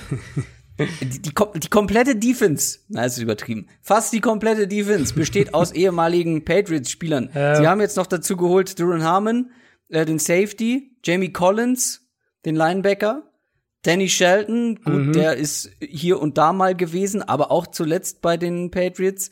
Trey Flowers war schon vorher da, auch von den Patriots. Ja. Ähm, der Head Coach ist ein eben ehemaliger Patriot. Justin der Coleman, glaube ich auch. Justin Coleman. Justin Coleman. Also es ist ja wirklich Copy and Paste. Ist halt die Frage, reicht es gut zu klauen, als schlecht selber zu machen oder ähm, also, weil letztes Jahr war es noch nicht so überzeugend, jetzt hatten sie noch mal einen guten Schwung New England-Spieler mit dazu bekommen. Kann das jetzt in die Richtung Patriots Defense gehen? Gar nicht mal qualitativ, wahrscheinlich schematisch sehen wir so oder so was sehr ähnliches. Ja. Nehme ich mal an. Ja, das würde ich auch vermuten. Also die Frage ist ja immer so ein bisschen halt bei diesen Sachen, wenn jetzt, gerade wenn ein Coach versucht, die Patriots Defense, also sprich im Kern Belichick zu kopieren, ähm, ist ja ein Kern, eine Kernfrage immer dieses, wie gut können sie sich halt anpassen? Weil eine von den großen Stärken von Belichick ist ja eben, dass er Woche für Woche krass unterschiedliche Gameplans raushält. Offensiv wie defensiv dann auch, aber ähm, er kann sich halt unheimlich gut auf, auf gegnerische Offenses einstellen. Und deswegen ist halt so, um zu deiner Frage zu kommen, schlecht kopiert, äh, reicht es dann. Es kann halt reichen, schlecht, also zu kopieren, ähm, aber du wirst halt nicht ein gewisses Level dann mit dieser Kopie erreichen, wenn du nicht auch die entsprechenden Anpassungen vornehmen kannst. Und da ist dann halt die Frage, wie gut ist der Coach? Wie gut kann er das dann eben? Weil von den, du hast die ganzen Spieler ja schon aufgezählt, also sie haben jetzt nicht nur die, nicht nur die Spieler, sondern ja auch diese, ähm, die Spielertypen insgesamt, wenn man sich diese, mhm. gerade auch die, oder eigentlich die ganze Defense anschaut, eben diesen massiven Interior Defensive Linemen, dann flexible Edge-Verteidiger, die auch nach innen rücken können. Collins gibt ihnen jetzt endlich diesen Cover-Linebacker, das war ja ein riesiges Problem für Detroit letztes Jahr. Daneben haben sie diese physischen Linebacker wie Jolani Tawai zum Beispiel, die halt auch blitzen können und auch sollen. Und dann halt die Secondary eben nun mal auch mit, du hast den, den, den Man-Corner gezogen mit Jeff Okuda, ähm, Harmon jetzt dazu noch geholt. Also, das ist eine Defense, glaube ich, die viel 1 gegen 1 Man-Coverage spielen wird und dann halt auch viel blitzen wird, flexibel sein mhm. wird in der Front. Aber es ist halt auch dann ultimativ da sind wir wieder beim Ausgangspunkt. Es ist halt das, das Hop- oder Top-Jahr für Matt Patricia, weil er hat, ja. defensiv hat er jetzt die Spielertypen. Es ist eine individuell mit natürlich Okuda so ein bisschen, da muss man noch ein bisschen vorsichtig sein. Aber es ist individuell eigentlich eine sehr, sehr stark besetzte Defense. Und dann muss es halt jetzt auch auf dem Platz funktionieren. Ja, und das ist halt die große Frage. Es ist halt eigentlich eine Wildcard. Da sind so viele neue Leute mit dabei, so viele neue Starter ja auch. Mhm wir wissen, was wir vielleicht sportlich erwarten können, aber wie, wie das dann letztendlich in der Qualität am Ende aussieht. Dann noch natürlich einen spannenden Mann mit Julian Okwara, ähm, ja. dem Passrusher, den sie in der dritten Runde eben ja. geholt haben. Ähm, da bin ich auch sehr gespannt, wie schnell wir den sehen werden. Aber trotzdem, für mich eine große Wildcard. Das ist ja zum Beispiel so ein, so ein Typ, den, das ist ja so ein Typ, den die, den die Patriots Defense eigentlich zum Beispiel nicht so hat. Nee. Also die Patriots nee, Defense hat ja selten wirklich explosive Edge-Rusher und wenn, dann haben sie sie auch immer wieder mal abgegeben oder gehen lassen.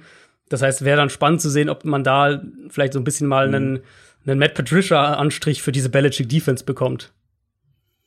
Ja, äh, generell spannend, wie die Okara-Brüder sich da so, mhm. ähm, wie die sich so schlagen in dieser ganzen Defense. Wie gesagt, ich, ich mir fällt es schwer, diese Defense dann insgesamt einzuschätzen, ob sie deutlich über Durchschnitt spielen können oder nicht.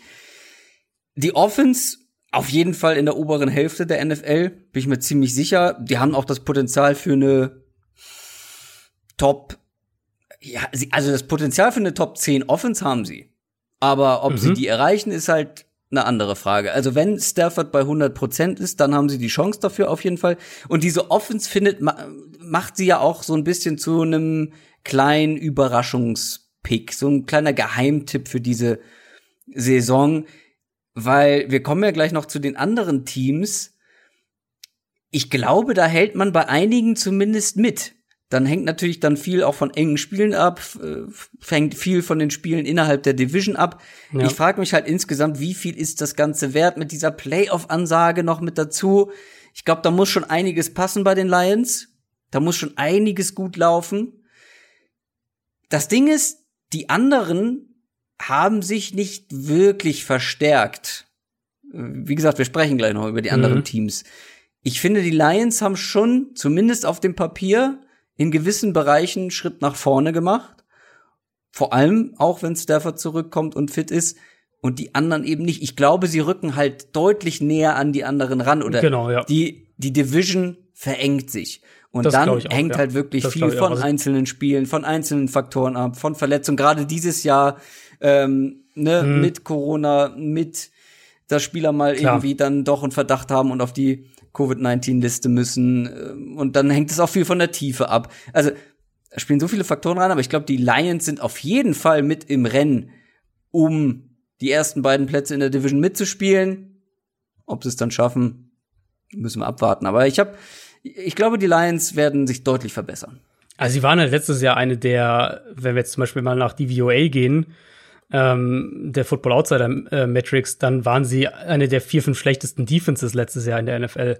Und ja, allein genau. da, glaube ich, werden sie halt einen ordentlichen Schritt nach vorne. Also sollten sie. Wenn es nicht passiert ist, ist Matt Patricia sowieso weg. Ähm, aber da ja. sollten sie eigentlich einen Schritt, sagen wir mal, mindestens ins Liga-Mittelfeld eigentlich machen können. Genau. Und dann hast du halt, also ich finde es halt offensiv ist eben der mit mit Stafford gerade ist halt das Ding. Letztes Jahr war halt echt spektakulär über diese ersten acht Spiele man muss halt in diesen also er war halt gerade auch in Bereichen gut, wo man immer vorsichtig schauen muss, inwieweit man das kopieren, also oder wiederholen kann, ähm, weil es eben eine hohe Effizienz im vertikalen Passspiel war, viele Big Plays, ähm, sehr, sehr hohe Aggressivität im, im, im Downfield-Passing-Game insgesamt, was eben auch wiederum nötig war irgendwo, weil die Lions halt sehr, sehr runlastig bei den Early Downs waren. Das heißt, es ist dann auch wieder so ein bisschen eine Playcaller-Frage, eine Frage nach genereller Offensphilosophie. Aber eigentlich haben sie alles, um eine gefährliche Passing Offense aufs Feld zu bringen.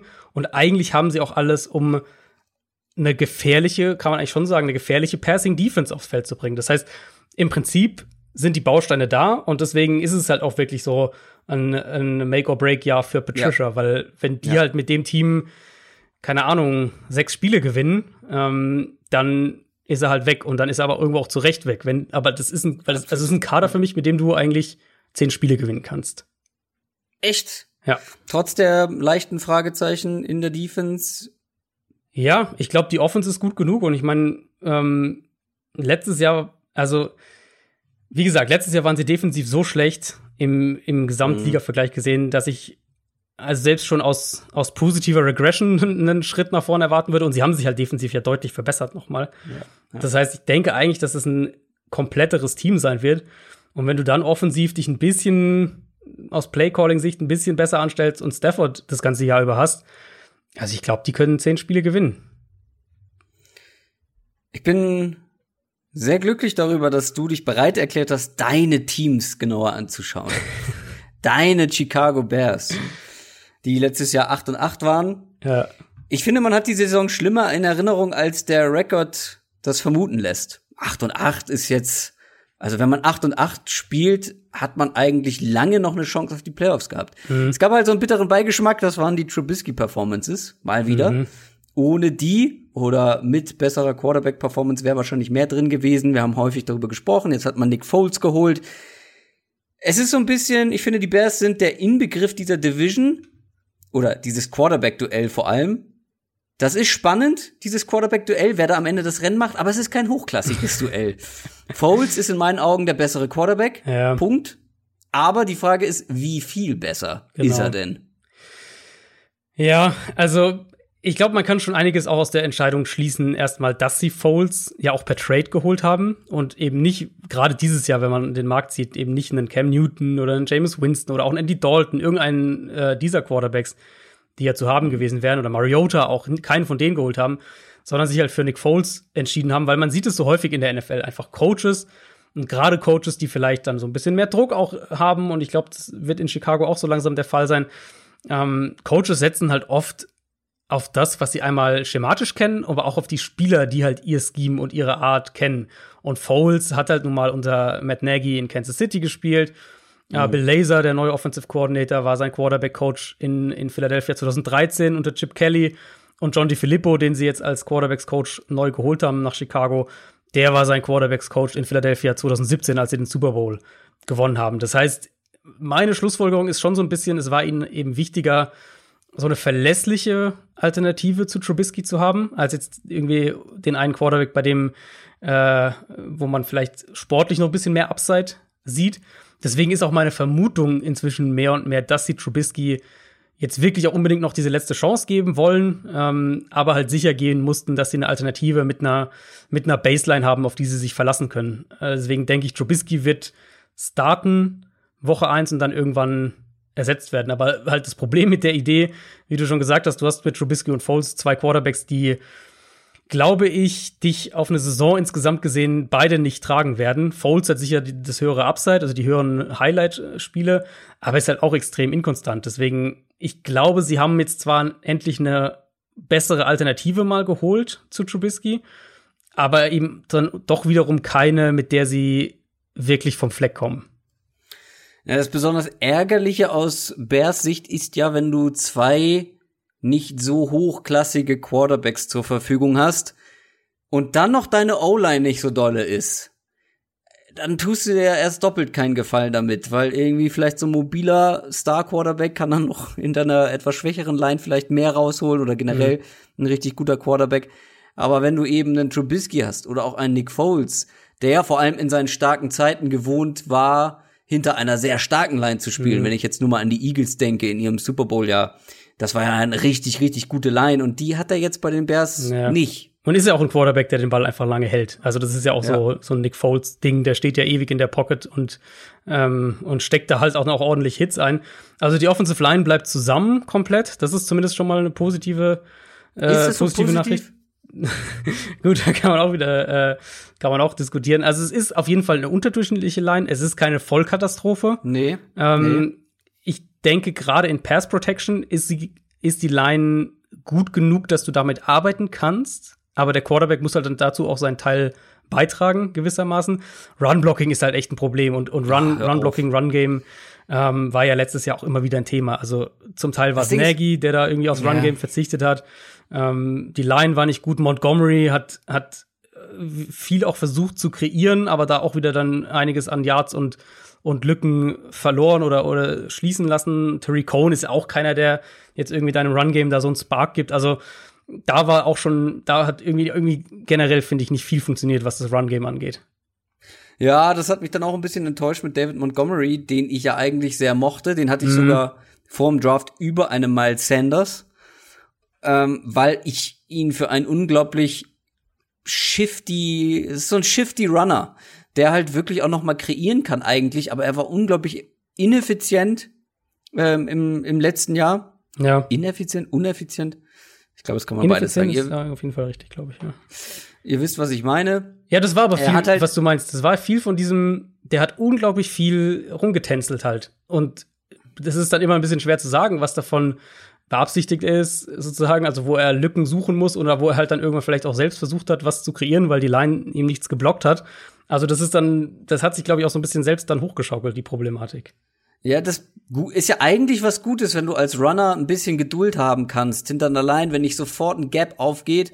Das Problem war im Run-Blocking, das war wirklich vor allem dann in der Red Zone Murks, was er da zur Verfügung bekommen hat. Äh, Da sieht man auch wieder ein Running Back, selbst wenn er, also es war einer, der im College auch schon hinter einer nicht so besonders guten Line gespielt hat und trotzdem viel kreieren konnte. In der NFL ist das aber noch mal ein ganz anderer, ja, eine ganz andere Forderung einfach oder ein ganz anderes Hindernis, wenn deine Line nicht so gut ist, weil die Verteidiger einfach noch mal viel schneller mhm. und viel besser sind.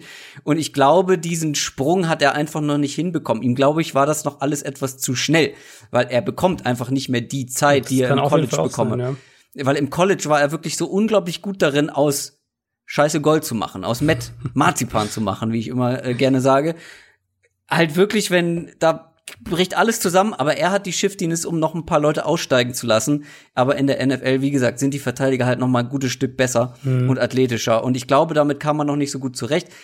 Die Frage ist halt nur, oder meine Zweifel sind gegeben, dass das dieses Jahr, also wo sind die Argumente, dass es besser wird? Vor allem aus O-Line-Sicht. Ja, also aus O-Line-Sicht kann man sicher jetzt nicht hingehen und sagen, ja, da werden jetzt hier drei Spieler einen Schritt nach vorne machen und dann läuft es irgendwie, weil es sind jetzt auch nicht gerade Rookies letztes Jahr gewesen. Ähm, ich glaube, der Ansatz ist wirklich eher die, die Play-Calling und die, wie gut kombinierst du deine, deine Offense miteinander. Eher diese, diese Tendenz. Also zu sagen, ähm, und da glaube ich, da ist Nagy halt vor allem auch gefragt, wie gut kann er denn seine Plays kombinieren? Das ähm, dass es für die Defense schwerer einzuschätzen ist, was kommt. Wie gut kann er auch wirklich Plays ähm, aufeinander abstimmen und also diese ganzen Sachen. Und ich denke, da ist vielleicht der Ansatz, dass wir in Chicago ein gutes Stück mehr ähm, Formationen mit zwei Titans sehen werden. Das ist eine Vermutung, die ich habe, die ich habe. Mit Nagy hat ja die Connection eben Andy Reid, Doug Peterson, die ja eigentlich auch viel aus 12 Personnel machen, also mit den zwei Titans und zwei Wide Receivers. Und ich meine, wir haben, wir haben ja da irgendwann auch drüber Witze gemacht, dass sie zwischenzeitlich, ich glaube, zehn Titans oder sowas im Kader hatten, irgendwann in der Offseason. Ähm, aber dass sie da so viele Ressourcen reingesteckt haben, mit jetzt dem teuren Vertrag für Jimmy Graham, plus dem Zweitrunden-Pick für, für Colt Matt, ähm, mit der mhm. Tiefe noch dahinter. Ich glaube, das spricht schon dafür, dass sie in diese Richtung gehen wollen. Mhm. Und auch wenn ich da jetzt qualitativ dann wiederum schon so ein bisschen eher den Rotstift ansetzen würde, weil Graham jetzt halt doch schon seit einigen Jahren über sein Zenit ist und, und von Cole Kmet war ich einfach nicht so ein, nicht so ein Fan als Draft Prospect. Ähm, Denke ich, dass die Tendenz schon in die Richtung geht, mehr mit aus zwei Tight End Formationen und vielleicht dadurch schwerer ausrechenbar zu sein, vielleicht da das Play Action Passspiel und das Run Game besser miteinander zu verknüpfen und über diese Schiene dann auch im Run Game ähm, mehr Struktur reinzubringen. Also wie gefühlt, also alle, die mehr mit zwei Titans spielen wollen. Waffen gibt's auf jeden Fall schlimmere, finde ich, wenn wir jetzt aufs Passing Game vor allem gucken. Allen Robinson, ich habe ihn vorhin schon mal mhm. erwähnt, in meinen Augen Top 10 Receiver in der NFL, der einfach wirklich seit seit er Football spielt, ich glaube im College hat er auch schon schlechte Quarterbacks. Christian Hackenberg hatte der im College. Ja, gratuliere. ähm, und dann äh, Bortles und Trubisky in der NFL. Ja, Mai, vielleicht, vielleicht hat er eine gute Connection mit äh, Nick Foles. Wer hm. weiß. Äh, trotzdem armer Kerl. Ähm, aber Anthony Miller, Riley Ridley, der nur fünf Spiele gemacht hat, der ja auch zumindest vielleicht nicht an dem Niveau von seinem Bruder irgendwie oder das Talent von seinem Bruder hat, Calvin Ridley, aber trotzdem guter Roadrunner sein kann. Bin ich mal gespannt, was wir von dem noch sehen können. Äh, Ted Ginn wurschtelt da auch noch mit irgendwie rum, aber äh, dann Terry Cohen, der eine enttäuschende Saison hatte. Also die Waffen sind da.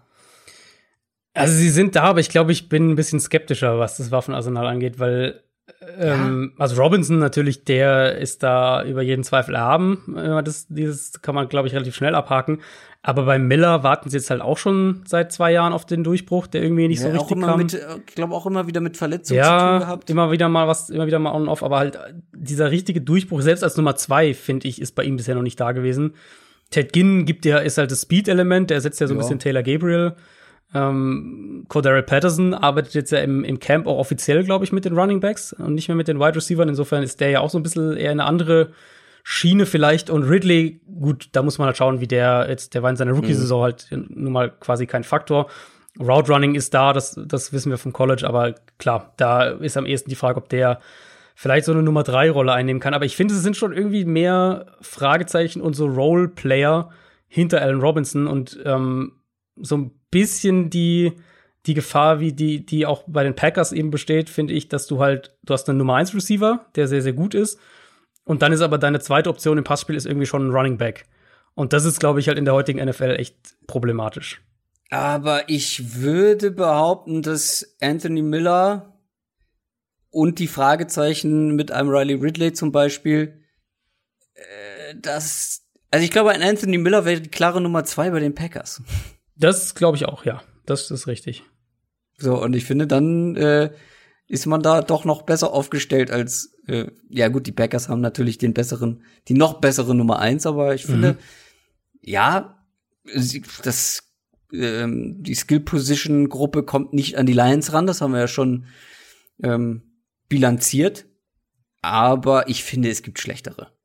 Vor allem eben mit Allen Robinson als Nummer eins. Ja, ich, also ich, ich würde vom, wenn du mir jetzt vor die Wahl stellen würdest, würde ich auch die, die Bears äh, Receiver-Gruppe über die Packers Receiver-Gruppe nehmen, aber so von der Grundproblematik, glaube ich, ist es ähnlich, dass mhm. du halt, ähm, du hast halt eine bessere Nummer zwei jetzt als die Packers eine Nummer zwei haben, aber irgendwie auch keine, mit der du so richtig mhm. glücklich sein kannst, zumindest bisher noch nicht. Und dann, da, dann entstehen uns diese ganzen Probleme hinten draus. Und dann hast du halt oft die Situation, dass Terry Cohn irgendwie deine Nummer zwei Option ist. Was ich nicht so schlimm finden würde. Aber gut, kommen wir mal zur Defense. Die sollte ja eigentlich das Prachtstück, das Prunkstück der Bears sein, beziehungsweise war es vor zwei Jahren noch. Mhm. Die war letztes Jahr jetzt nicht schlecht, aber natürlich nicht ansatzweise so dominant wie das Jahr davor. Aber wenn man das mal so auf dem Papier sieht, was da noch für Qualität rumläuft, die ist ja in vielen Teilen auch noch da. Natürlich ja. mit Khalil Mack, der jetzt nicht sein bestes Jahr hatte, aber okay. Akeem Hicks natürlich vorne mit drin. Robert Quinn, den man geholt hat, mhm. auch sehr solide. Ich glaube, bei den, bei den Cowboys hat er letztes Jahr echt mhm. eine, eine gute ja. Saison gespielt. Äh, Eddie Jackson, Rockon Smith, gut, da hat man sich vielleicht dann doch noch mal ein bisschen mehr erhofft. Vielleicht ist da noch Potenzial und Luft nach oben. Aber trotzdem, ja, man hat auch ein paar verloren mit dazu. Man hat den falschen Linebacker abgegeben in meinen Augen und äh, Danny Trevathan behalten.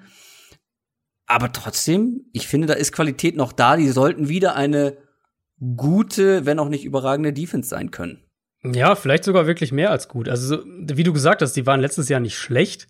Sie hatten halt einfach genau die Regression, vor der wir auch im Vorfeld der Saison ja gewarnt hatten und wie wir es mhm. bei, bei diesen Ausnahme-Defenses über die letzten Jahre immer wieder gesehen haben, wenn die so eine krasse Saison gespielt haben, ähm, dass es halt eigentlich, also fast immer geht's halt ein bisschen runter. Und bei den Bears war es dann halt irgendwie von eben dieser äh, extrem Elite Nummer eins beste Defense der Liga, war es dann halt irgendwie so zur acht, neun besten Defense der Liga, was halt ja eben immer noch mhm. gut ist, aber halt reicht dann eben nicht mehr, um jetzt irgendwie eine limitierte Offense in die Playoffs zu tragen.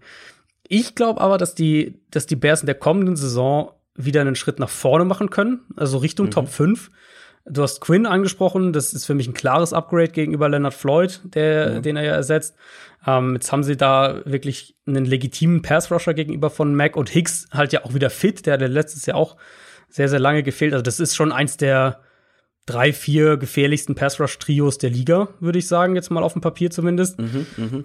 Ist, ergibt natürlich auch Sinn, wenn man, wenn man sich die, das defensive Scheme anschaut. Die Bears blitzen relativ, oder haben zumindest letztes Jahr unter Pagano relativ wenig geblitzt, sind mehr über den Foreman-Rush gekommen, haben jetzt auch wirklich die Mittel dazu. Das heißt, wenn sie da dran anknüpfen wollen, wenn sie das weiter so spielen wollen, dann ähm, haben sie auch die Spieler dazu. Was fehlt in der Front, um die Defensive Line mal abzuschließen, ist dieser, ist der Nose Tackle mit Eddie Goldman, der diesen Corona Opt-out gewählt hat. Ähm, den werden sie auch vermissen. Da sind sie auch nicht tief aufgestellt, aber ich gehe davon aus, dass die drei drumherum das auch kompensieren werden. Und Linebacker hast du angesprochen, Rokon Smith, ja, keine gute Saison, hatte halt auch mit Verletzungen zu kämpfen. Da gab es ja auch irgendwie so ein bisschen, dass der vielleicht generell ein bisschen neben der Spur war oder irgendwas mit dem Kopf nicht ganz bei der Sache hat. Der wurde ja, ähm, wurde ja sogar für ein Spiel mal deaktiviert, also aus dem Kader genommen. Da ist sicher die Hoffnung, dass der wieder so Richtung seine Rookie-Saison anknüpfen kann. Und, ähm, und Trevathan, der jetzt die letzte Saison nur die halbe Saison gespielt hat, also für beide ein Jahr, glaube ich, in dem sie was beweisen müssen. Hm. Aber gerade bei Roquan Smith erwarte ich eigentlich auch, dass da wieder ein Schritt nach vorne kommt. Also die Front und gerade der Pass Rush sollte eigentlich echt stark sein. Ja, das Ding ist, was ist denn dann das Fazit? Also ich will nicht spoilern, aber es ist, geht auch halt dann am Ende unterm Strich wahrscheinlich in eine ähnliche Richtung wie zum Beispiel bei den Lions und vielleicht auch noch bei einem anderen Team, zu dem wir noch kommen. Also es ist so dieses, die eine Seite des Balls sollte mhm. zumindest mhm. die Fehler der anderen Seite des Balls so ein bisschen kompensieren können. Ob man dann am Ende ein richtig gutes Team hat, wage ich dann zu bezweifeln. Spielt man lange um die Playoffs mit? Ja, vermutlich. Schafft man es mit ein bisschen Glück rein? Ah, Ja, vielleicht, aber eher auch nicht. Ich bin, also bei den Bears, wie schlecht ist dann die Offense? Also sagen wir mal, Trubisky wird jetzt nicht deutlich besser und Nick Foles kommt rein. Vielleicht kann er dem der Offense neuen Schwung geben. Kann ja sein. Ähm, wie gut ist dann die Defense? Wenn sie noch mal richtig gut sein wird, wird sie die Offense auch so ein bisschen tragen können. Aber wie weit? Es ist, also die Bears, ja, ich, acht und acht ist irgendwie, mhm. finde ich, die richtige Zahl. Ja, sie haben halt den, sie haben halt den, den schlechtesten oder die schlechteste Quarterback-Situation oder wie immer, also die schlechtesten Quarterbacks in der Division und das für mich auch relativ klar. Ähm, sie haben wahrscheinlich die zweitschlechteste Offensive Line, würde ich sagen, in der Division. Ähm, sie sollten eine starke Defense haben. Also mhm. Front habe ich ja gerade schon gesagt, Secondary eigentlich klar, Amukamara ist weg und Artie Burns, den sie ja aus Pittsburgh geholt hatten, der hat sich jetzt auch direkt verletzt und wird ausfallen, aber sie haben Jalen Johnson in der zweiten Runde gedraftet, der, glaube ich, ein super Fit ist in dieser Defense und der, glaube ich, auch echt Turnover kreieren kann. Das würde mich nicht wundern, wenn der eine sehr produktive Rookie-Saison hat. Eddie ähm, Goldman übrigens setzt aus. In genau, der, Eddie in Goldman Front. in der Front, der fehlt, aber sie haben, ähm, ja, sie haben gute Safeties eigentlich. Eddie Jackson, Clinton Dix ist weg, das, wird, das werden sie auch ein bisschen merken, weil der hat eine gute Saison gespielt, aber also die Defense sollte sich in der Division, glaube ich, am Ende des Jahres vor keiner verstecken müssen. Ja, um, was ist das wert? Ich versuche hier ein bisschen, genau, bisschen was ist das wert? Und das ist halt der Punkt rauszukriegen. Und das ist halt der Punkt. Und ich dadurch, dadurch, dass ich halt die Quarterback-Situation klar als die schlechtesten der Division sehe, ähm, sehe ich dann die Bears im Endeffekt auch als das schlechteste Team der Division. Was mhm. heißen kann, dass die 8 und 8 gehen? Also mich würde es ja. überhaupt nicht wundern, wenn die sich alle vier irgendwo zwischen 8 und 8 und, und 10 und 6 oder sowas äh, am Ende einpendeln. Aber ich sehe Chicago durch die Quarterback-Situation, durch die offensiven Fragezeichen insgesamt ähm, sehe ich Chicago schon so, eigentlich schon als das schlechteste Team der Division, ja. ja. Ich leider auch. Und wenn es nur knapp ist. Aber wenn ich jetzt tippen genau. müsste, wären sie bei mir auch auf dem letzten Platz und andere Teams davor, die anderen drei. Ich will noch nicht zu viel verraten, aber ich glaube, damit können wir zu den Vikings kommen, oder? Mhm. Die waren 10 und 6 letztes Jahr.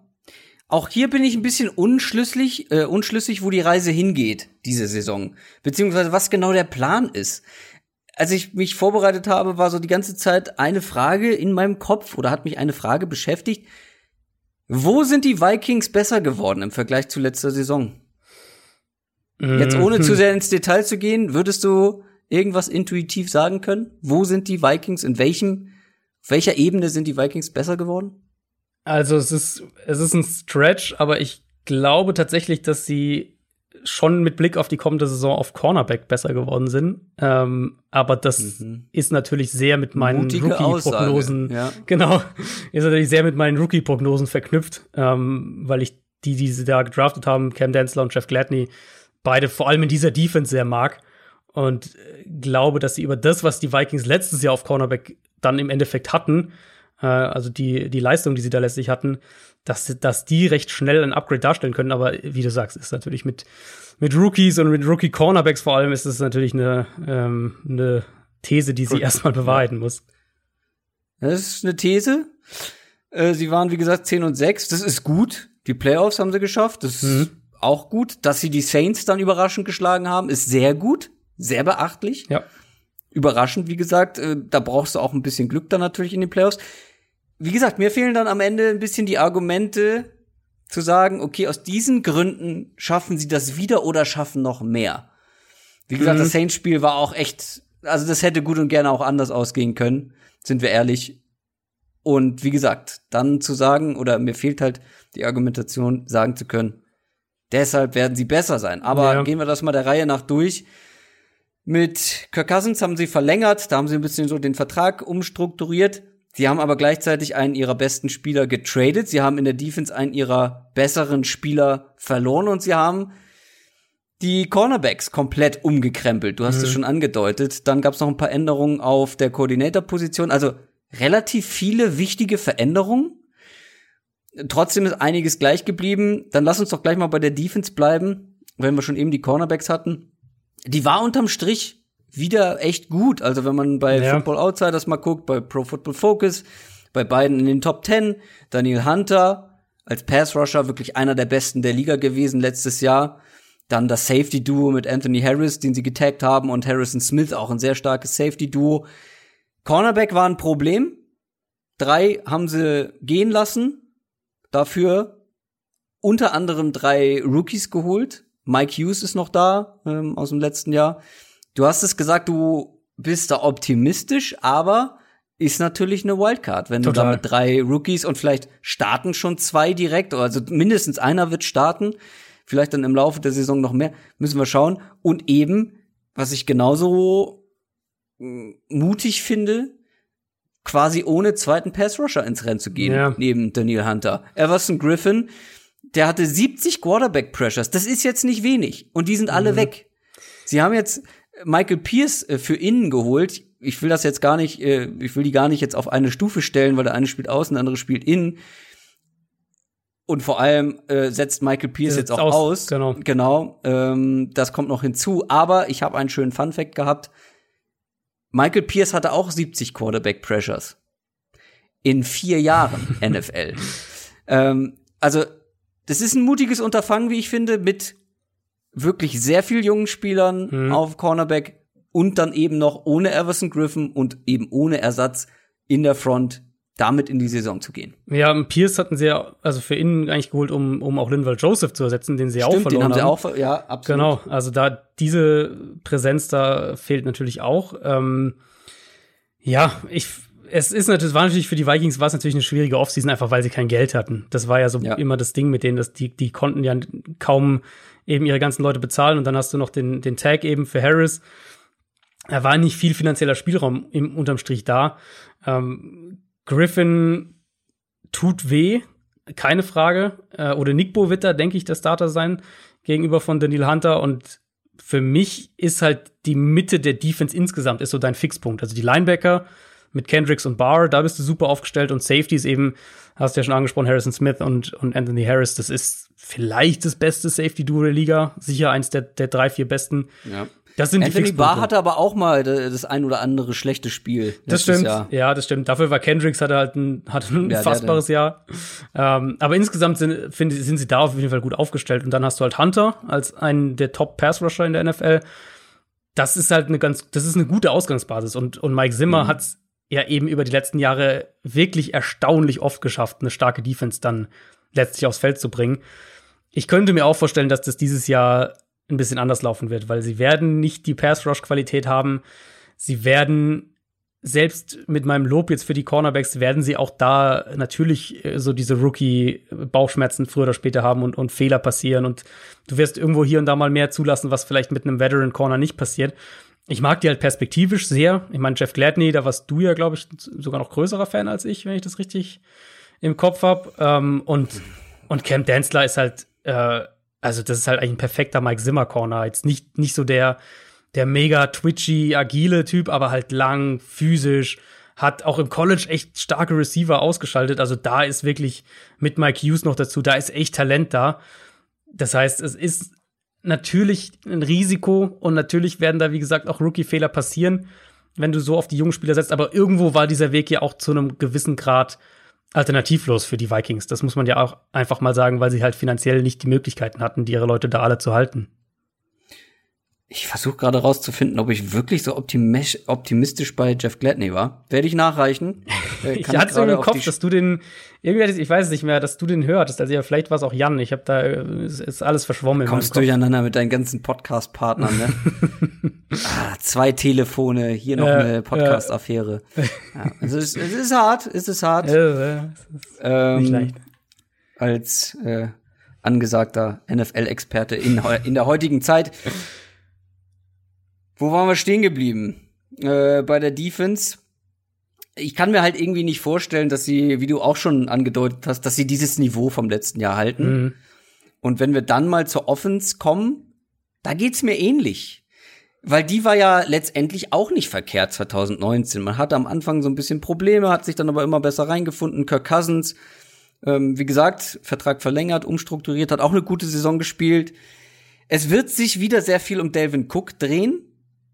Da ist man am Verhandeln. Ich habe aber gerade eben die Breaking News gesehen, dass sie angeblich ähm, diese Verhandlung erstmal auf Eis gelegt haben, beziehungsweise. Mhm, habe ich auch gesehen, ja. vorzeitig beendet haben. Aber Was er will trotzdem das- spielen. Also Ja, der hatte ja erstmal ein Holdout angekündigt, dann doch nicht. Ähm, jetzt wird er wohl auch ohne neuen Vertrag in die Saison gehen. Nicht so ganz konsequent, aber okay. ja, aber die richtige Entscheidung. Also nur um das. Absolut. äh, Das wäre Ja. für ihn verheerend gewesen die Saison. Also aus vertraglicher Sicht gedacht, aus finanzieller Sicht gedacht, wäre es für ihn verheerend gewesen, die Saison nicht zu spielen. Mm, Gary Kubiak ist jetzt, der war letztes Jahr schon so als Offensive Berater, sag ich mal, tätig. Jetzt Offensive Coordinator. Mhm.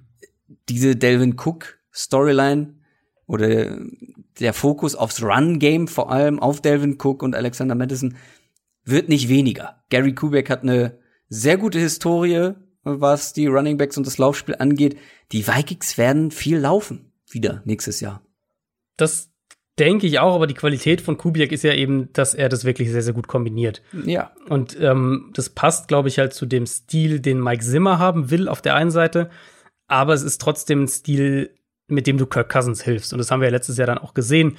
Gerade eben dieses vertikale Play-Action-Passspiel, da war Cousins ja auch richtig gut und da haben sie auch wirklich sehr, sehr viele, ähm, sehr, sehr viele Big Plays kreiert. Also ja, die werden den Ball viel laufen, aber die Vikings, finde ich, haben trotzdem noch ein halbwegs gutes Mittelmaß im Sinne von, wie, was sie denn dann mit dem, was sie damit machen. Also, was sie mit den Run-Formationen machen, wie sie das nutzen, um halt zu explosiven Plays durch die Luft zu kommen. Und da sind sie, finde ich, trotzdem noch auf einem ganz, in einer ganz guten Richtung unterwegs. Die Frage für mich wird eher sein, wie sehr kannst du dich auf die Offensive Line verlassen und inwieweit ähm, hindert dich das vielleicht daran, das zu machen, was du offensiv machen willst? Ja, gut, dass du es ansprichst. Die O-Line ist bis auf äh, kleinere Veränderungen relativ gleich geblieben im Vergleich. Also, außer sie starten ihren Second Rounder, Ezra Cleveland, direkt. Die Frage ist, wie optimistisch sind wir denn bei dieser Vikings O-Line? Wir haben sie oft kritisiert. Im Run-Blocking war sie aber gar nicht so schlecht. Im Pass-Blocking, äh, ja, geht so. Sehen wir eine verbesserte Line? Sehen wir eine schlechtere Line? Was erwartest du? Vikings? Also ich finde, sie sind eigentlich auf Tackle ganz gut aufgestellt. Das ist schon mal ein guter Anfang mit Brian O'Neill rechts und, und Riley Reeve links. Jetzt haben sie Cleveland noch dahinter als eine, als eine zusätzliche Option, den sie ranführen können. Also ich finde, auf Tackle sind sie eigentlich ganz gut aufgestellt und dann ist halt die Frage, was kannst du innen erwarten, gerade auch von den jungen Spielern. Ähm, Garrett Bradbury auf Center, der hatte mehr Probleme, als man gedacht hatte. Da dachte man, das war eigentlich so vom, Ja. von der Idee her, war so der, der war auch in jedem Mockdraft, glaube ich, zu den Vikings, weil es so der, der ideale Scheme-Fit eigentlich war, hatte dann doch noch Probleme, hat sich dann teilweise ein bisschen besser zurechtgefunden. Pat Elfline ist für mich auf der allerletzten äh, Rille, also der muss, wenn der nicht wirklich eine gute Saison hat, musst du den ersetzen. In meinen Augen hättest du den jetzt auch schon ersetzen können, aber ähm, ja, wie gesagt, hatten ja auch nicht viel Geld zur Verfügung. Und dann halt auch, äh, auch Right Guard mit Doja, das ist jetzt auch nicht der Weisheit letzter Schluss, um es mal vorsichtig zu sagen. Also die Interior Line ist für mich echt ein Fragezeichen. Ähm, ich denke, dass Brad, bei Bradbury bin ich am optimistischsten, dass der sich da weiterentwickelt. Die beiden Guards, also mich würde es nicht wundern, wenn wir im Laufe der, ähm, der kommenden Saison da schon einiges an, am Stühlerücken sehen und die dann die Vikings nach der Saison einen oder sogar beide Starter auf Guard ersetzen. Nur um das nochmal nachzutragen, du hattest Jeff Gladney auf fünf, ich auf sechs. Ah, okay. Ganz klare Verhältnisse, wer den, wer den lieber mochte. Äh, sehr gerne mag ich eigentlich Stefan Dix. Mhm. Ähm, der war auch letztes Jahr eine ganz, ganz wichtige Option. Vor allem dann ja auch in diesem Play-Action-Passing-Game als wirklich herausragender Route Runner. Den haben sie getradet. Das war jetzt kein schlechter Trade, weil man relativ viel Value für ihn bekommen hat von den Bills. Aber natürlich, vor allem auch noch für einen unzufriedenen Spieler, der jetzt Genau. schon seit einigen Jahren immer mal weg wollte. Genau. Aber natürlich fehlt diese Qualität erstmal auf der Position. Justin Jefferson ist, glaube ich, ein guter Ersatz. Wir waren alle ein bisschen überrascht, dass sie wieder eher so ein, ja, so ein Slot-Guy genommen haben, eher der innerhalb der Hashes am meisten Schaden anrichten kann. Das ist, also auch wenn Justin Jefferson, glaube ich, enormes Potenzial hat, schon ein Downgrade natürlich zu einem so erfahrenen Ja, Route Runner gerade kurzfristig, ja. Ja, ja, genau, eben. Jetzt nur mal auf die nächste Saison bezogen. Tajay Sharp hat man geholt. Den kennen wir von den Titans und äh, ganz hotter Take. Ich glaube, das ist der beste dritte Receiver, den die Vikings seit Jahren haben. Bis etwa kein, kein Laquan Treadwell-Fan. Nope. Äh, und auch kein, wie heißt er, Udi Basi? Nee, Oder Beasy, ja. Olabisi. Ähm, nee, das auch nicht. Ähm, trotzdem insgesamt auf Wide Receiver, auch wenn Sharp ein Upgrade ist, das ist minimal. Äh, und Justin Jefferson vielleicht auf langfristige Sicht eins davon Dick Dicks ersetzen kann. Bei Adam Thielen, der hatte jetzt nicht sein bestes Jahr, war ja aber auch verletzt. Hm. Kyle Rudolph und Irv Smith, die beiden Titans, also vor allem von Irv Smith muss mehr kommen. Ähm, ist ja eigentlich so eine Receiving-Waffe oder sollte so eine Receiving-Waffe sein. Was ich letztendlich sagen will, ist, das Waffenarsenal ist auf jeden Fall nicht besser geworden, um das noch ja. mal mit meiner ja. mit meiner Frage, die mich die ganze Zeit beschäftigt hat, äh, noch mal darauf zu beziehen. Und sie ist, glaube ich, für dieses Jahr ein Ticken schlechter geworden, würde ich jetzt erstmal sagen. Und da weiß ich halt nicht, wie, wie wollen die Vikings halt insgesamt dann das Niveau der Offense aufrechterhalten. Ja, also für dieses Jahr schlechter geworden auf jeden Fall, weil äh, Rookie Wide Receiver, der einen Stefan Diggs ersetzt, das muss ein Down, das muss man als Downgrade erstmal prognostizieren. Vielleicht, äh, vielleicht straft Justin Jefferson uns alle Lügen. Ich glaube, er ist ein super Scheme-Fit. Ich glaube auch, dass er echt in der Offense mhm. viel Stats produzieren wird und auch in diese Slot-Rolle da super reinpasst. Ähm, aber ja, also man, man darf auch nicht erwarten, dass er die, die Stefan Dix da äh, die Rolle direkt irgendwie übernimmt und auf, der, auf dem gleichen Level ausübt. Was, also sie haben halt, ich meine, Sharp äh, mag ein Upgrade sein, das, ist, das stimmt wohl schon, mhm. aber sie haben halt ja auch generell einfach nicht viel auf Receiver dann hinter den beiden. Das heißt, es hängt extrem viel einmal von Adam Thielen ab und dann wissen wir ja eben auch, dass die Vikings am allerwenigsten in der ganzen NFL mit drei Receivern auf dem Feld spielen. Also das ist eine Offense, die in 12 und 21 Personnel stattfindet, äh, mit den beiden Titans auf dem Feld. Wir wissen, dass ein, ein CJ Ham, der Fullback, dass der rund ein Drittel der Offense Snaps spielen wird und äh, teilweise auch mal zwei Running Backs auf dem Feld stehen werden. Also das ist eine Offense, die anders funktioniert als die meisten Offenses in der Liga, auch aus personell Sicht. Und ich, also ich glaube, dieser, die, die Tatsache, dass sie Dix mit Justin Jefferson ersetzen, ähm, die untermauert das jetzt auch noch mal, weil sie eben ja nicht, auch dahinter ja. eben, wie gesagt, eigentlich nicht wirklich was haben.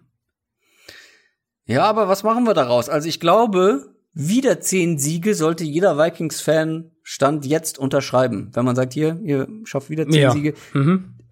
Wie gesagt, ich sehe halt nirgends, dass die Vikings nächstes Jahr besser sein sollten als letztes Jahr. Und selbst wenn beide, des, beide Seiten des Balls ganz gut werden, ich glaube, ich glaube, weder die Defense noch die Offense werden schlecht sein. Mhm. Aber ich mhm. glaube, sie werden auch beide nicht überragend sein. Und dann hast du, wie gesagt, die Fragezeichen mit den jungen Cornerbacks. Das kann dir wehtun. Die O-Line kann dir wehtun. Ich glaube, die Vikings werden einige enge Spiele erleben. Da sage ich dann auch immer wieder, dann brauchst du das bisschen Glück. Absolut. Aber sie hatten auch letztes Jahr teilweise ein bisschen Glück auch das ein Team, was in dieser 8, 9, 10 Siege-Range am Ende landen könnte. Das ja. dritte Team. Ja. Ja, so neun Siege ist so die Richtung, ja. wo ich sie ungefähr sehe. Also man darf nicht den, die Qualität von Mike Zimmer unterschätzen, einmal Und Cornerbacks Gary Kubiak finde ich, also Gary Bitte? Kubiak ist Gary Kubiak genau. ist einfach auch ein äh, richtig gutes offensives genau. äh, ähm, Mind. Absolut. Deswegen, also die beiden werden, äh, denke ich, mehr aus der mehr aus den aus ihren jeweiligen Offense- und Defense-Teilen rausholen, als man vielleicht jetzt auf dem Papier vermuten würde. Ähm, Cousins hat eine super Saison gespielt, das sollte nicht unerwähnt bleiben. Und ja. wie gesagt, sie haben, sie haben ja eben auch diese gewisse Baseline. Also defensiv habe ich es ja vorhin aufgelistet, dieses Gerüst und offensiv eben Cousins, Thielen, die Tackles, die Titans, die Running Backs. Also du hast ja schon auch da die Qualität eben, um so eine gewisse Baseline zu erreichen. Deswegen ich glaube auch, dass wir einen Rückschritt sehen werden im Vergleich zu letztem Jahr. Ähm, wie drastisch der ausfällt, hängt dann auch sehr davon ab, wie, wie schnell Mike Zimmer die, diese Defense äh, ja. wieder auf ein hohes ja, Level ja. bringt und so weiter. Total. Wie schnell ein Justin Jefferson reinfindet, all diese Sachen. Aber es ist für mich immer noch ein Team, wo ich sage, neun Siege ist so die Range und wenn du dann halt ein, zwei Mal Glück hast, dann gewinnst du auch zehn und dann bist du doch wieder im Playoff-Rennen dabei. Die Green Bay Packers waren das beste Team der NFC North letztes Jahr mit 13 Siegen und drei Niederlagen. Und was haben wir schon viel über die Packers diese Offseason gesprochen? Ja. Über die Free Agency und natürlich auch über den Draft. Wenn du das Ganze jetzt mal so mit bisschen Abstand siehst, mhm. und wir wurden ja auch beide sehr kritisiert, dass wir die Packers so sehr kritisieren für das, was sie gemacht haben. wenn du das Ganze jetzt ein bisschen mit Abstand betrachtest, hat sich irgendetwas grundsätzlich an deiner Meinung von dieser Packers Offseason geändert? Mm, grundsätzlich nicht, nee. Also ich denke, du hast jetzt bei den Vikings ein, zwei Mal ähm, gesagt, da, da musste ich so ein bisschen schmunzeln, weil ich genau das gleiche mir bei den Packers notiert habe. Ich glaube halt, dass die Packers letztes Jahr ein Team waren, was ein Stück weit overachieved hat, also der Rekord ein bisschen besser war und das, was sie gespielt haben, und dass sie aber in der vergangenen Offseason personell betrachtet einfach nicht besser geworden sind. Ja. Wenn man sich den, den Kader einfach nur mal kurz anschaut, bevor wir jetzt gleich irgendwie Offense Defense im Detail machen, aber einfach nur mal ganz grob oberflächlich die Offseason anschaut.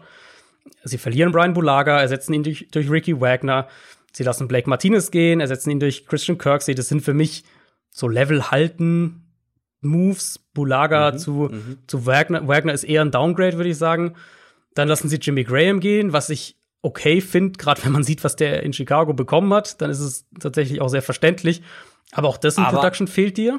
Ähm, Genau, ich wollte gerade sagen, man sagt zwar immer, ja, der hat nicht so funktioniert, aber ganz ehrlich, der hat richtig viele Targets bekommen. Genau, ja. Red Zone Waffe zumindest ähm, war so die Nummer drei eigentlich im Endeffekt in dieser Re Receiving Gruppe nach ähm, nach Davante Adams und und Aaron Jones. Ähm, also der fehlt. Jetzt muss man hoffen, dass ein Jay Sternberger einen großen Die Sprung macht. Receiving-Gruppe sagt er und nennt einen Receiver. ja, ist halt tatsächlich Einen so. Ne? Wide Receiver. Ja. Ist halt tatsächlich so. Ähm, genau, also auch weil die Thailand-Gruppe ist ja dann auch nicht mehr gut, weil also wenn Sternberger nicht einen, einen großen Schritt macht, dann hast du auch da Probleme. Mhm. Und dann natürlich Devin Funches, den sie als Nummer zwei geholt hatten, der auch die Saison Spielt aussitzen nicht. wird. Ja. Genau. Das heißt, das fällt auch weg. Geron- Geronimo Allison, das wäre dann der Wide Receiver, der die viertmeisten Targets insgesamt letztes Jahr hatte, ist auch weg. Also, wo ist die Verbesserung? Jetzt, klar, ein EQ St. Brown kommt zurück, nachdem er die letzte Saison verpasst hat. Das aber ist das direkt eine Verbesserung? Das genau, ist halt so ein bisschen die Frage. Ist, also ist eine Wundertüte, ehrlicherweise, muss man, Total. glaube ich, schon so sagen. Ich mag ihn eigentlich von, von seinem Spielertyp her und ich glaube auch, Mhm. dass er da einen, einen Platz als Starter bekommen kann in der Offense. Aber wenn man es jetzt mal einfach nur auf dem Papier anschaut, finde ich halt, hat sich dieses Team nirgends verbessert. Sie wurden, Genau. sie, es ist viel gleich geblieben, gerade defensiv ist es ja fast die gleiche Starting-Formation, dann ähm, wird es sein. Aber ich finde, das Team hat sich nicht verbessert, offensiv eher ein Rückschritt. Und dann, wenn man halt, ähm, wenn man dann noch irgendwie, äh, darüber will ich gar nicht groß reden, aber wenn man über so Sachen wie, äh, wie Aaron Rodgers mit dieser Offseason umgeht und was das für, mit seiner Beziehung zu Matt LaFleur macht und so weiter und so fort und wie es dann, wie die beiden reagieren, wenn es schlecht laufen sollte, da will ich gar nicht groß drüber reden, weil es eher alles Spekulation ist. Aber dass der nicht glücklich drüber ist, wie diese Offseason gelaufen ist, ich glaube, da können wir hoffentlich alle übereinstimmen. Na gut, das meiste ist, was wir in diesen Previews äh, sagen, Spekulation. Das stimmt, ja. Dann lass uns doch mal weiter spekulieren. Wie viel werden sie denn laufen? Aaron Jones Ja. hatte relativ viel zu tun, hat auch viel draus gemacht. 19 Run, äh, Rushing Touchdowns, Mhm. wenn ich mich nicht irre. 19, Wahnsinn. Ähm, lässt ihn vielleicht auch ein bisschen zu gut dastehen. Ich habe viel Kritik einstecken müssen, dass er nicht in meiner Running Back Top 10 drin war. Ähm, er war auf 11, habe ich glaube ich auch im Ranking gesagt, aber das war dann äh, vielen egal, das haben sie überhört. ähm, sie haben dann eben auch noch, was mich dann halt wundert, also sie haben dann in der zweiten Runde AJ Dillon, den Running Back, gedraftet. Mhm. Angeblich ja der neue Derrick Henry, weil sie fast die gleichen Combine-Werte auf, äh, aufgelegt haben wo ich auch noch mal nachgeguckt habe, ja, das stimmt, die sind sehr ähnlich, die Combine-Stats. Das Ding ist, Derrick Henry ist noch mal fast 10 Zentimeter größer. also ich erwarte von einem über 1,90 großen Menschen nicht zwingend die gleichen athletischen Stats wie einem von, einem, äh, wie von einem Typen, der 10, fast 10 Zentimeter kleiner ist und gleich viel wiegt. Also AJ Dillon ist einfach nur kompakter. Naja, also Ja, und was, also mal ganz, nur mal ganz kurz, also selbst wenn AJ Dillon der nächste Derrick Henry wird oder was auch immer, oder Derrick Henry Light wird oder was auch immer, Ja, aber das sagt man doch nur, wenn man das College-Tape nicht gesehen hat, weil AJ Das- Dillon sah das, nun das, wirklich auch, überhaupt nicht aus wie Derrick Henry. Im das College. auch, aber, aber selbst wenn wir das jetzt mal als gegeben nehmen würden, verstehe ich den Move halt trotzdem nicht, weil klar, okay, Aaron Jones, den musst du bald bezahlen, aber dann kannst du den immer noch ersetzen, wenn du dich nicht mit ihm einigen kannst, wenn der dann am Ende geht tatsächlich und du dann sagst, okay, jetzt müssen wir in der kommenden Offseason dann irgendwie einen Running Back draften, wenn du das, die Position so wertschätzen musst, dann, dann kannst du es immer noch dann machen. Jetzt einen AJ Dillon zu draften, wo du einen Aaron Jones hast, einen Jamal Williams hast, das also und dann halt auch so hoch zu draften, einen Zweitrunden-Pick zu investieren, das kann ich halt aus, aus äh, Kaderplanungssicht äh, kann, ist, will das immer noch nicht in meinen Kopf rein. Ja, und dann eben auch noch der Spieler. Ich habe mir auch heute noch mal Tape von ihm noch mal angeschaut. Ich sehe halt, ich sehe es halt gar nicht, mhm. den, den Value in der zweiten Runde. Aber das soll jetzt nicht das Thema sein. Eine Sache vielleicht noch zu dieser Running Back Thematik. Auf der einen, also vor allem dann aus Fansicht verstehe ich eine Sache nicht. Und zwar, du kannst ja nicht fordern, dass dein Running Back in Anführungszeichen, Aaron Jones, einer der zehn besten Running Backs ist und dann gleichzeitig diesen Pick von AJ Dillon verteidigen. Wie du schon meinst, das macht ja irgendwie keinen Sinn. Du musst ja eigentlich, wenn du einen Top 10 Running Back hast, musst du ja komplett zufrieden damit sein. Dann kann man ja den Pick von einem Running Back in der zweiten Runde eigentlich nicht verteidigen. Das verstehe ich nicht so richtig. Plus und den halt haben sie, und den haben sie. Also für mich ist, für mich ist er tatsächlich ein Top 10 Running Back gerade. Ich finde, Aaron Jones hat eine, hat nicht nur eine extrem gute Saison gespielt, sondern war auch die Jahre davor schon gut, passt super in das Scheme rein, was sie jetzt spielen wollen und war als Receiver, ähm, hat ja. als Receiver Value. Also für mich haben sie einen Top 10 Back und ja, ähm, aber lass uns nicht über, lass uns nicht weiter über AJ Dillon reden. Hä? Ich, ich könnte noch zwei Stunden über Running Backs und AJ Dillon reden. Aber wir können natürlich auch über Fullbacks reden. Das machst du doch lieber. In mhm. der dritten Runde haben sie noch einen Fullback geholt. Das sieht doch alles so aus, als will man hier, ja, so ein typisch, typisches Shanahan-Style Running First Outside Zone Game irgendwie mit einem Fullback als äh, Blocker und Matchup-Waffe irgendwie sowas aufziehen. Ja, also der Takeaway von dieser Offseason, glaube ich, für die Packers muss schon sein, dass sie runlastiger werden wollen, dass Matt LaFleur runlastiger werden will. In, wenn wir auf neutrale Spielsituationen schauen, da waren sie ja wirklich ziemlich passlastig tatsächlich letztes Jahr. Gerade auch wenn man es sonst so mit diesem, mit diesem Coaching-Tree vergleicht. Übrigens ähnlich wie die Rams letztes Jahr mit McVay, die waren auch passlastiger als gewohnt und ich glaube, bei denen geht's auch eher wieder in die Richtung, den Ball mehr zu laufen und mit, mit eben Dylan, mit DeGuara als Zweit- und Drittrunden-Picks wenn man sich Matt LaFleur seine, Prägung anschaut, wenn man sich schaut, wie er bei anderen Stationen hat spielen lassen, dann vermute ich schon, dass das der Weg ist. Und ich glaube, das wird sich auch in den, in den Personellansätzen widerspiegeln. Die Packers haben letztes Jahr noch 60 Prozent von ihren Snaps in 11 Personell gespielt. Ich glaube, das wird sich deutlich ändern. Ich denke, wir werden wesentlich mehr ähm, DeGuara, vielleicht auch die beiden Runningbacks zusammen mal auf dem Feld sehen, also 21 Personell, dass es mehr so in diese Vikings 49ers Richtung dann auch da geht.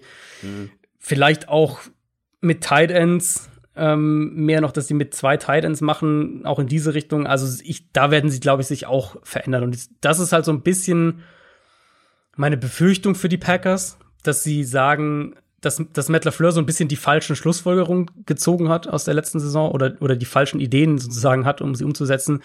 Und dann eben ähm, eine Offense aufbaut mit der Idee, wir, wir bauen ein dominantes Run-Game und ähm, ergänzen dadurch die Defense und entlasten Aaron Rodgers, was aber halt in, in der Realität nur funktioniert, wenn das Passspiel trotzdem halt gefährlich ist, wenn äh, wenn die Defense gefährlich ist, wenn du trotzdem eine gewisse Unberechenbarkeit behältst, wenn diese ganzen Teile, diese Einzelteile auch funktionieren. Also Shanahan, bei Shanahan ist ja das Ding, dass er halt nicht, ähm, dass er halt nicht unbedingt den Top Running Back braucht, dass er nicht hohe Ressourcen irgendwie in einen hohen Draft-Pick irgendwie in, in diese Position stecken muss, sondern dass das Scheme alles, also sozusagen nicht alles, aber das Scheme halt ganz, ganz viel regelt.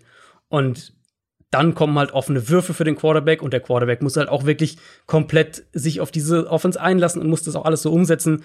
Und ich sehe halt bei den Packers echt so die Gefahr, dass die am Ende den Ball viel laufen werden, was vielleicht hier und da funktioniert und dann hier und da auch wieder nicht.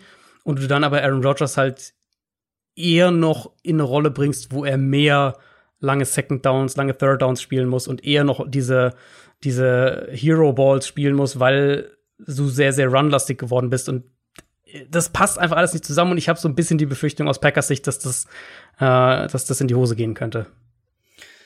Eine Sache noch, wir haben jetzt schon äh, relativ lange über die Packers Offense gesprochen.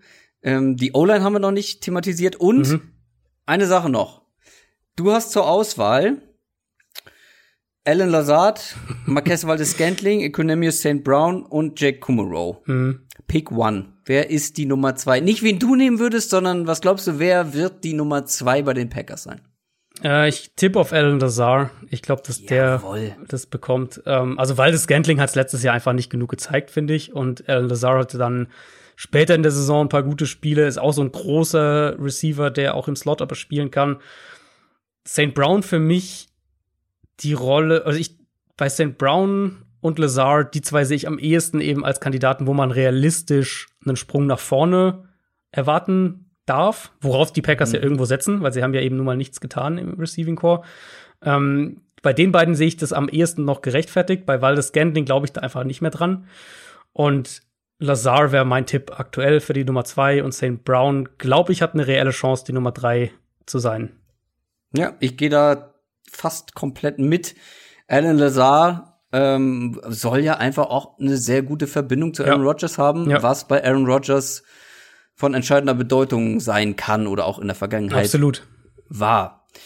Die O-Line, vielleicht noch ein, zwei Sätze zu, bevor wir zur äh, Defense kommen. Die ist ja teilweise zumindest richtig gut besetzt, aber auch nur teilweise, oder? Ähm, ja, wie gesagt, ich finde Bulaga zu Ricky Wagner ist so ein kleines Downgrade, aber insgesamt ist es schon eine sehr gute Line. Bakhtiari ist einer der besten Left Tackles der Liga. Elton Jenkins hatte eine super Saison. Corey Lindsley ist ein sehr guter Center. Billy Turner, da kann man vielleicht so ein bisschen ansetzen, aber das ist schon eine Top 10 Line für mich mit, mit Potenzial auch für mehr. Ähm, eine agile Line, sehr gut in Run Blocking, sehr gut in Pass Protection. Also, das ist schon eine Stärke dieses Teams und ich glaube, halt, sie wird dieses Jahr auch noch viel wichtiger sein. Einmal, weil ich vermute, dass sie den Ball ein gutes Stück mehr laufen werden und dann halt eben auch, weil du dann, glaube ich, noch mehr Aaron Rodgers in, ähm, in, in Pass Protection entlasten musst. Und das ist da dann halt das ist ja die nächste Diskussion eben, was, was macht man mit Aaron Rodgers? Ähm, wo stuft man den ein? Was für eine Saison kann man von dem erwarten? Finde ich auch echt schwer. Also für mich ganz, ganz nüchtern gesagt, er ist, ist er für mich ist er kein, kein Elite-Quarterback mehr, aber immer noch ein sehr guter, der zu einzelnen Elite-Momenten in der Lage ist, aber halt nicht mehr Woche für Woche, weil, und das ist so für mich der zentrale Punkt, bei ihm ist einfach die Baseline ein gutes Stück niedriger als noch vor ein paar Jahren. Ähm, seine Accuracy hat ein bisschen nachgelassen, er ist in der Mitte des Feldes ist er deutlich vorsichtiger geworden, tendiert halt häufiger dazu, Plays aufzugeben, den Ball wegzuwerfen. Das haben wir auch schon ein, zwei Mal thematisiert. Und die Kombination aus diesen Sachen zieht halt seine Baseline dann damit die Gesamtleistung auch nochmal ein gutes Stück runter. Ähm, auch wenn er immer noch zu diesen einzelnen krassen Würfen in der Lage ist. Deswegen wäre es halt für mich so essentiell wichtig gewesen, ihm eher mehr Waffen im Passspiel zu geben, dass er den Ball mehr so Point Guard mäßig verteilen kann, die Offense auf die Art aufzuladen. Und jetzt sehe ich halt die Gefahr, dass er mehr noch in die Rolle gedrängt wird, wo er, ähm, wo er mehr von diesen Elite-Plays kreieren muss, damit die Offense funktioniert, wofür er aber halt wiederum, abgesehen von Devante Adams, einfach nicht die Waffen hat. Eine NBA-Referenz. Ja, ja, kurzen Moment ganz stolz auf mich. Not bad, not bad. Dann lass uns noch mal über die Defense sprechen. Ähm, ich weiß gar nicht, ob es da so wahnsinnig viel zu erzählen gibt. Du hast ja schon, ich glaube, die wichtigste Veränderung auf der Linebacker-Position oder den Tausch auf der Linebacker-Position von Martinez zu Kirksey angesprochen. Ansonsten bleibt da auch relativ viel gleich, ne? Ja, ist tatsächlich, liest sich zumindest so, es wäre das quasi die gleiche Starting-Formation mit, ab, äh, mit Ausnahme von dem einen Inside-Linebacker-Spot. Glaub, vielleicht kann man dadurch dann eher bei der Defense drüber sprechen, was das für eine Entwicklung eingenommen hat und was man erwarten kann. Also letztes Jahr eben ein krasser Sprung, keine Frage. Sie haben ja wirklich dann mal Aber auch ein investiert. bisschen inkonstant. Ja, sie waren inkonstant noch, auf jeden Fall. Ähm, aber sie haben trotzdem ja insgesamt wirklich einen Sprung in der Gesamtqualität gemacht mit, Ja. mit dem Pass Rush, Ja, ja. der halt super funktioniert hat. Ähm, ich habe es vorhin ja bei den Bears angesprochen, dieses Pass Rush Trio. Ich finde die Packers mit Darius und Preston Smith und Kenny Clark, die haben auch eins der Top Pass Rush Trios. Gerade gerade Kenny Clark, mit dem sie auch gerade verlängert haben, einer der unterschätzteren Nose Tackles in der NFL. Und wir haben halt auch gesehen, wie sich, wie sich äh, Mike Patton, der Defensive Coordinator, daran angepasst hat. Eigentlich ja einer, der, der viel blitzen will auch, der viel über, über exotische Schemes kommt. Letztes Jahr haben sie relativ wenig geblitzt. Ähm, Ja. sah, bitte? Nee, ich habe nur über exotische Schemes geschmunzelt. Also wie ein Scheme exotisch sein kann, das musst du, vielleicht, musst du vielleicht dann noch mal im Detail erklären, aber ich glaube, man kann sich ungefähr vorstellen, was du meinst. Ja, ich empfehle viele Rex Ryan Tapes, dann kriegt man einen ganz guten ah, ja. Eindruck. ähm, nee, also sie haben relativ wenig geblitzt, sie haben sich wirklich auch da umgestellt und das spielt dann in den anderen Punkt so mit rein, den man dann halt auch erwähnen muss und das ist eben, sie haben halt auch nicht die Cornerbacks, finde ich, um so ein aggressives Scheme zu spielen. Klar, du hast Trey Alexander, der sehr, sehr gut ist. Du hast ein gutes Safety-Duo. Aber ich finde halt alles hinter Alexander auf Cornerback ist potenzielles Wackelkandidatgebiet und äh, ist schwer zu sagen, wie sicher sie da wirklich aufgestellt sind. Ich habe da gar nicht mehr so viel hinzuzufügen, ähm, weil, wie gesagt, es bleibt vieles gleich. Und man merkt, du sprichst gerne über deine Packers ähm, aber wenn wir jetzt mal ein Fazit ziehen bei den Packers, ja. das Ding ist nämlich, ich habe es ja immer mal wieder so so ein bisschen angerissen oder angedeutet.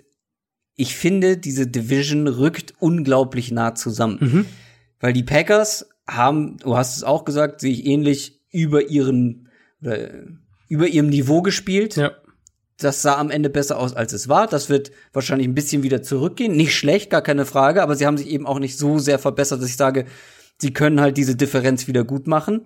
Vikings bleiben ungefähr gleich, wahrscheinlich Lions machen bestmöglich einen großen Schritt nach vorne. Bears bleiben wahrscheinlich ungefähr gleich. Die sind alle nah beieinander und ich habe mhm. ehrlich gesagt keine Ahnung, wie es dann am Ende ausgeht. Klar, die Packers sollten Favorit sein in dieser Division, aber das kann halt auch sehr schnell kippen. Äh, ja. Gerade noch mit den äh, Dingen, die da hinter den Kulissen passiert sind und vielleicht dann eben im schlechtesten Fall oder bei schlechten Leistungen passieren können. Also es ist alles echt nah beieinander. Packers Favorit vielleicht, wahrscheinlich für dich auch, aber dahinter und selbst ob die Packers das bestätigen können, boah, schwierig. Ja, also Packers, ich würde halt sagen, wenn wenn sich meine Befürchtungen, die ich jetzt gerade für die offensive Herangehensweise jetzt erklärt habe, wenn die sich nicht bewahrheiten sollten, dann würde ich die Packers als Favorit und am ehesten so Kandidat für elf Siege in der Division einschätzen. Ja. Falls es ja, aber in die Richtung, genau, ich wollte gerade fragen, und wenn es in die Richtung genau, geht? falls es halt in die Richtung geht, dann würde es mich auch echt nicht wundern, wenn die auf neun Siege runterfallen und dann ist halt komplett alles offen, weil, also ich traue, wie gesagt, ich traue den Lions zu, auf neun oder zehn Siege zu gehen, ich traue das den Vikings zu. Bears sehe ich halt einen kleinen Schritt dahinter.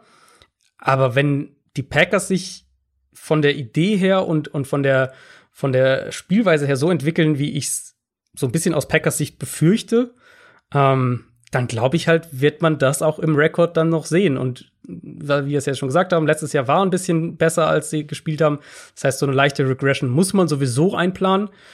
Ja, dann sind sie halt, vielleicht stehen sie dann doch nur bei zehn Siegen und mich würde es echt nicht wundern, wenn am Ende zehn Siege diese Division gewinnen. Und dann können, vielleicht sind es dann am Ende mehrere Teams sogar mit zehn Siegen. Wer dieses Video, ähm, das Interview von Aaron Rodgers äh, mm. noch nicht gesehen hat, ich weiß jetzt gerade mehr. Zu empfehlen.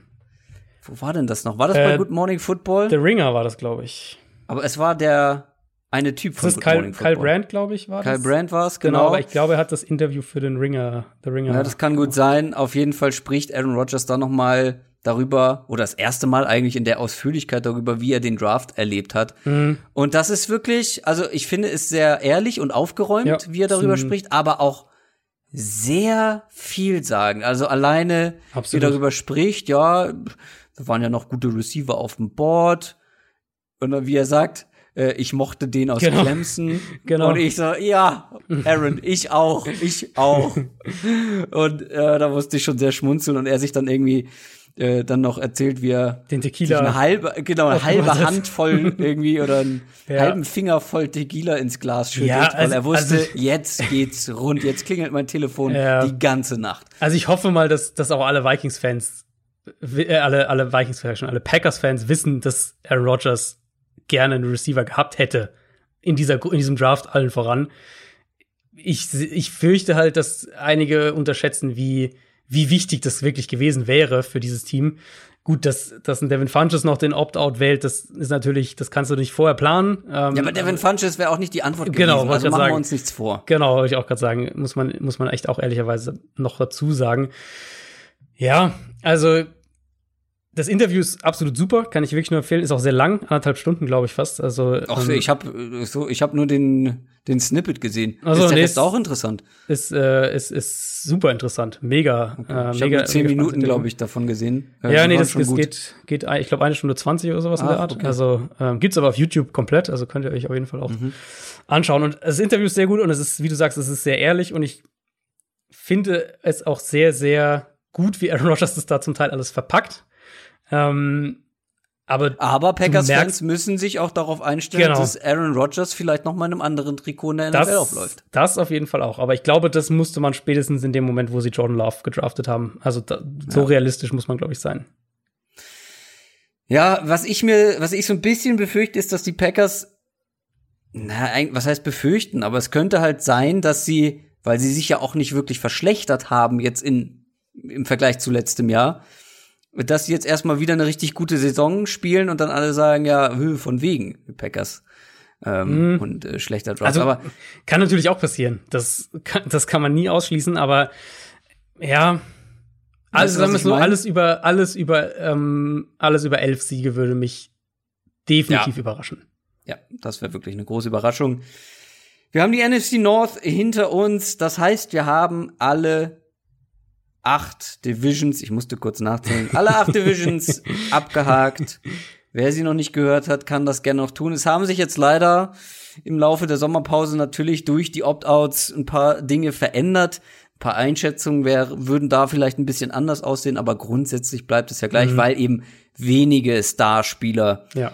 ähm, Ja. die Saison deshalb aussetzen. Wie machen wir weiter? Haben wir schon einen Plan oder müssen wir den selber noch schmieden?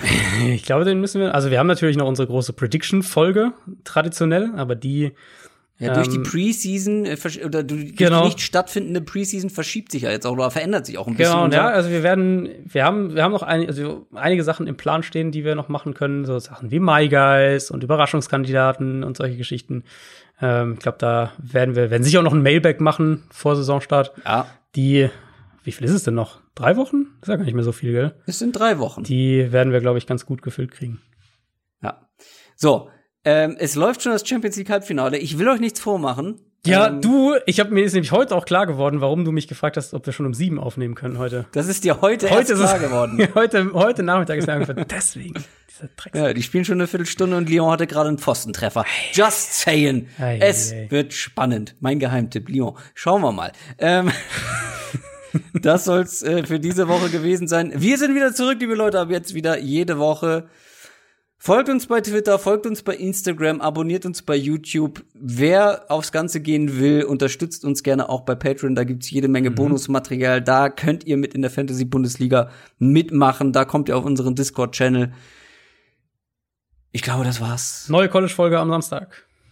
Neue College-Folge, College-Update-Folge kommt am Samstag. Da müsst ihr Supporter bei Patreon sein, wenn ihr die hören wollt. Jetzt führen die Bayern. Und damit machen wir So. Schluss.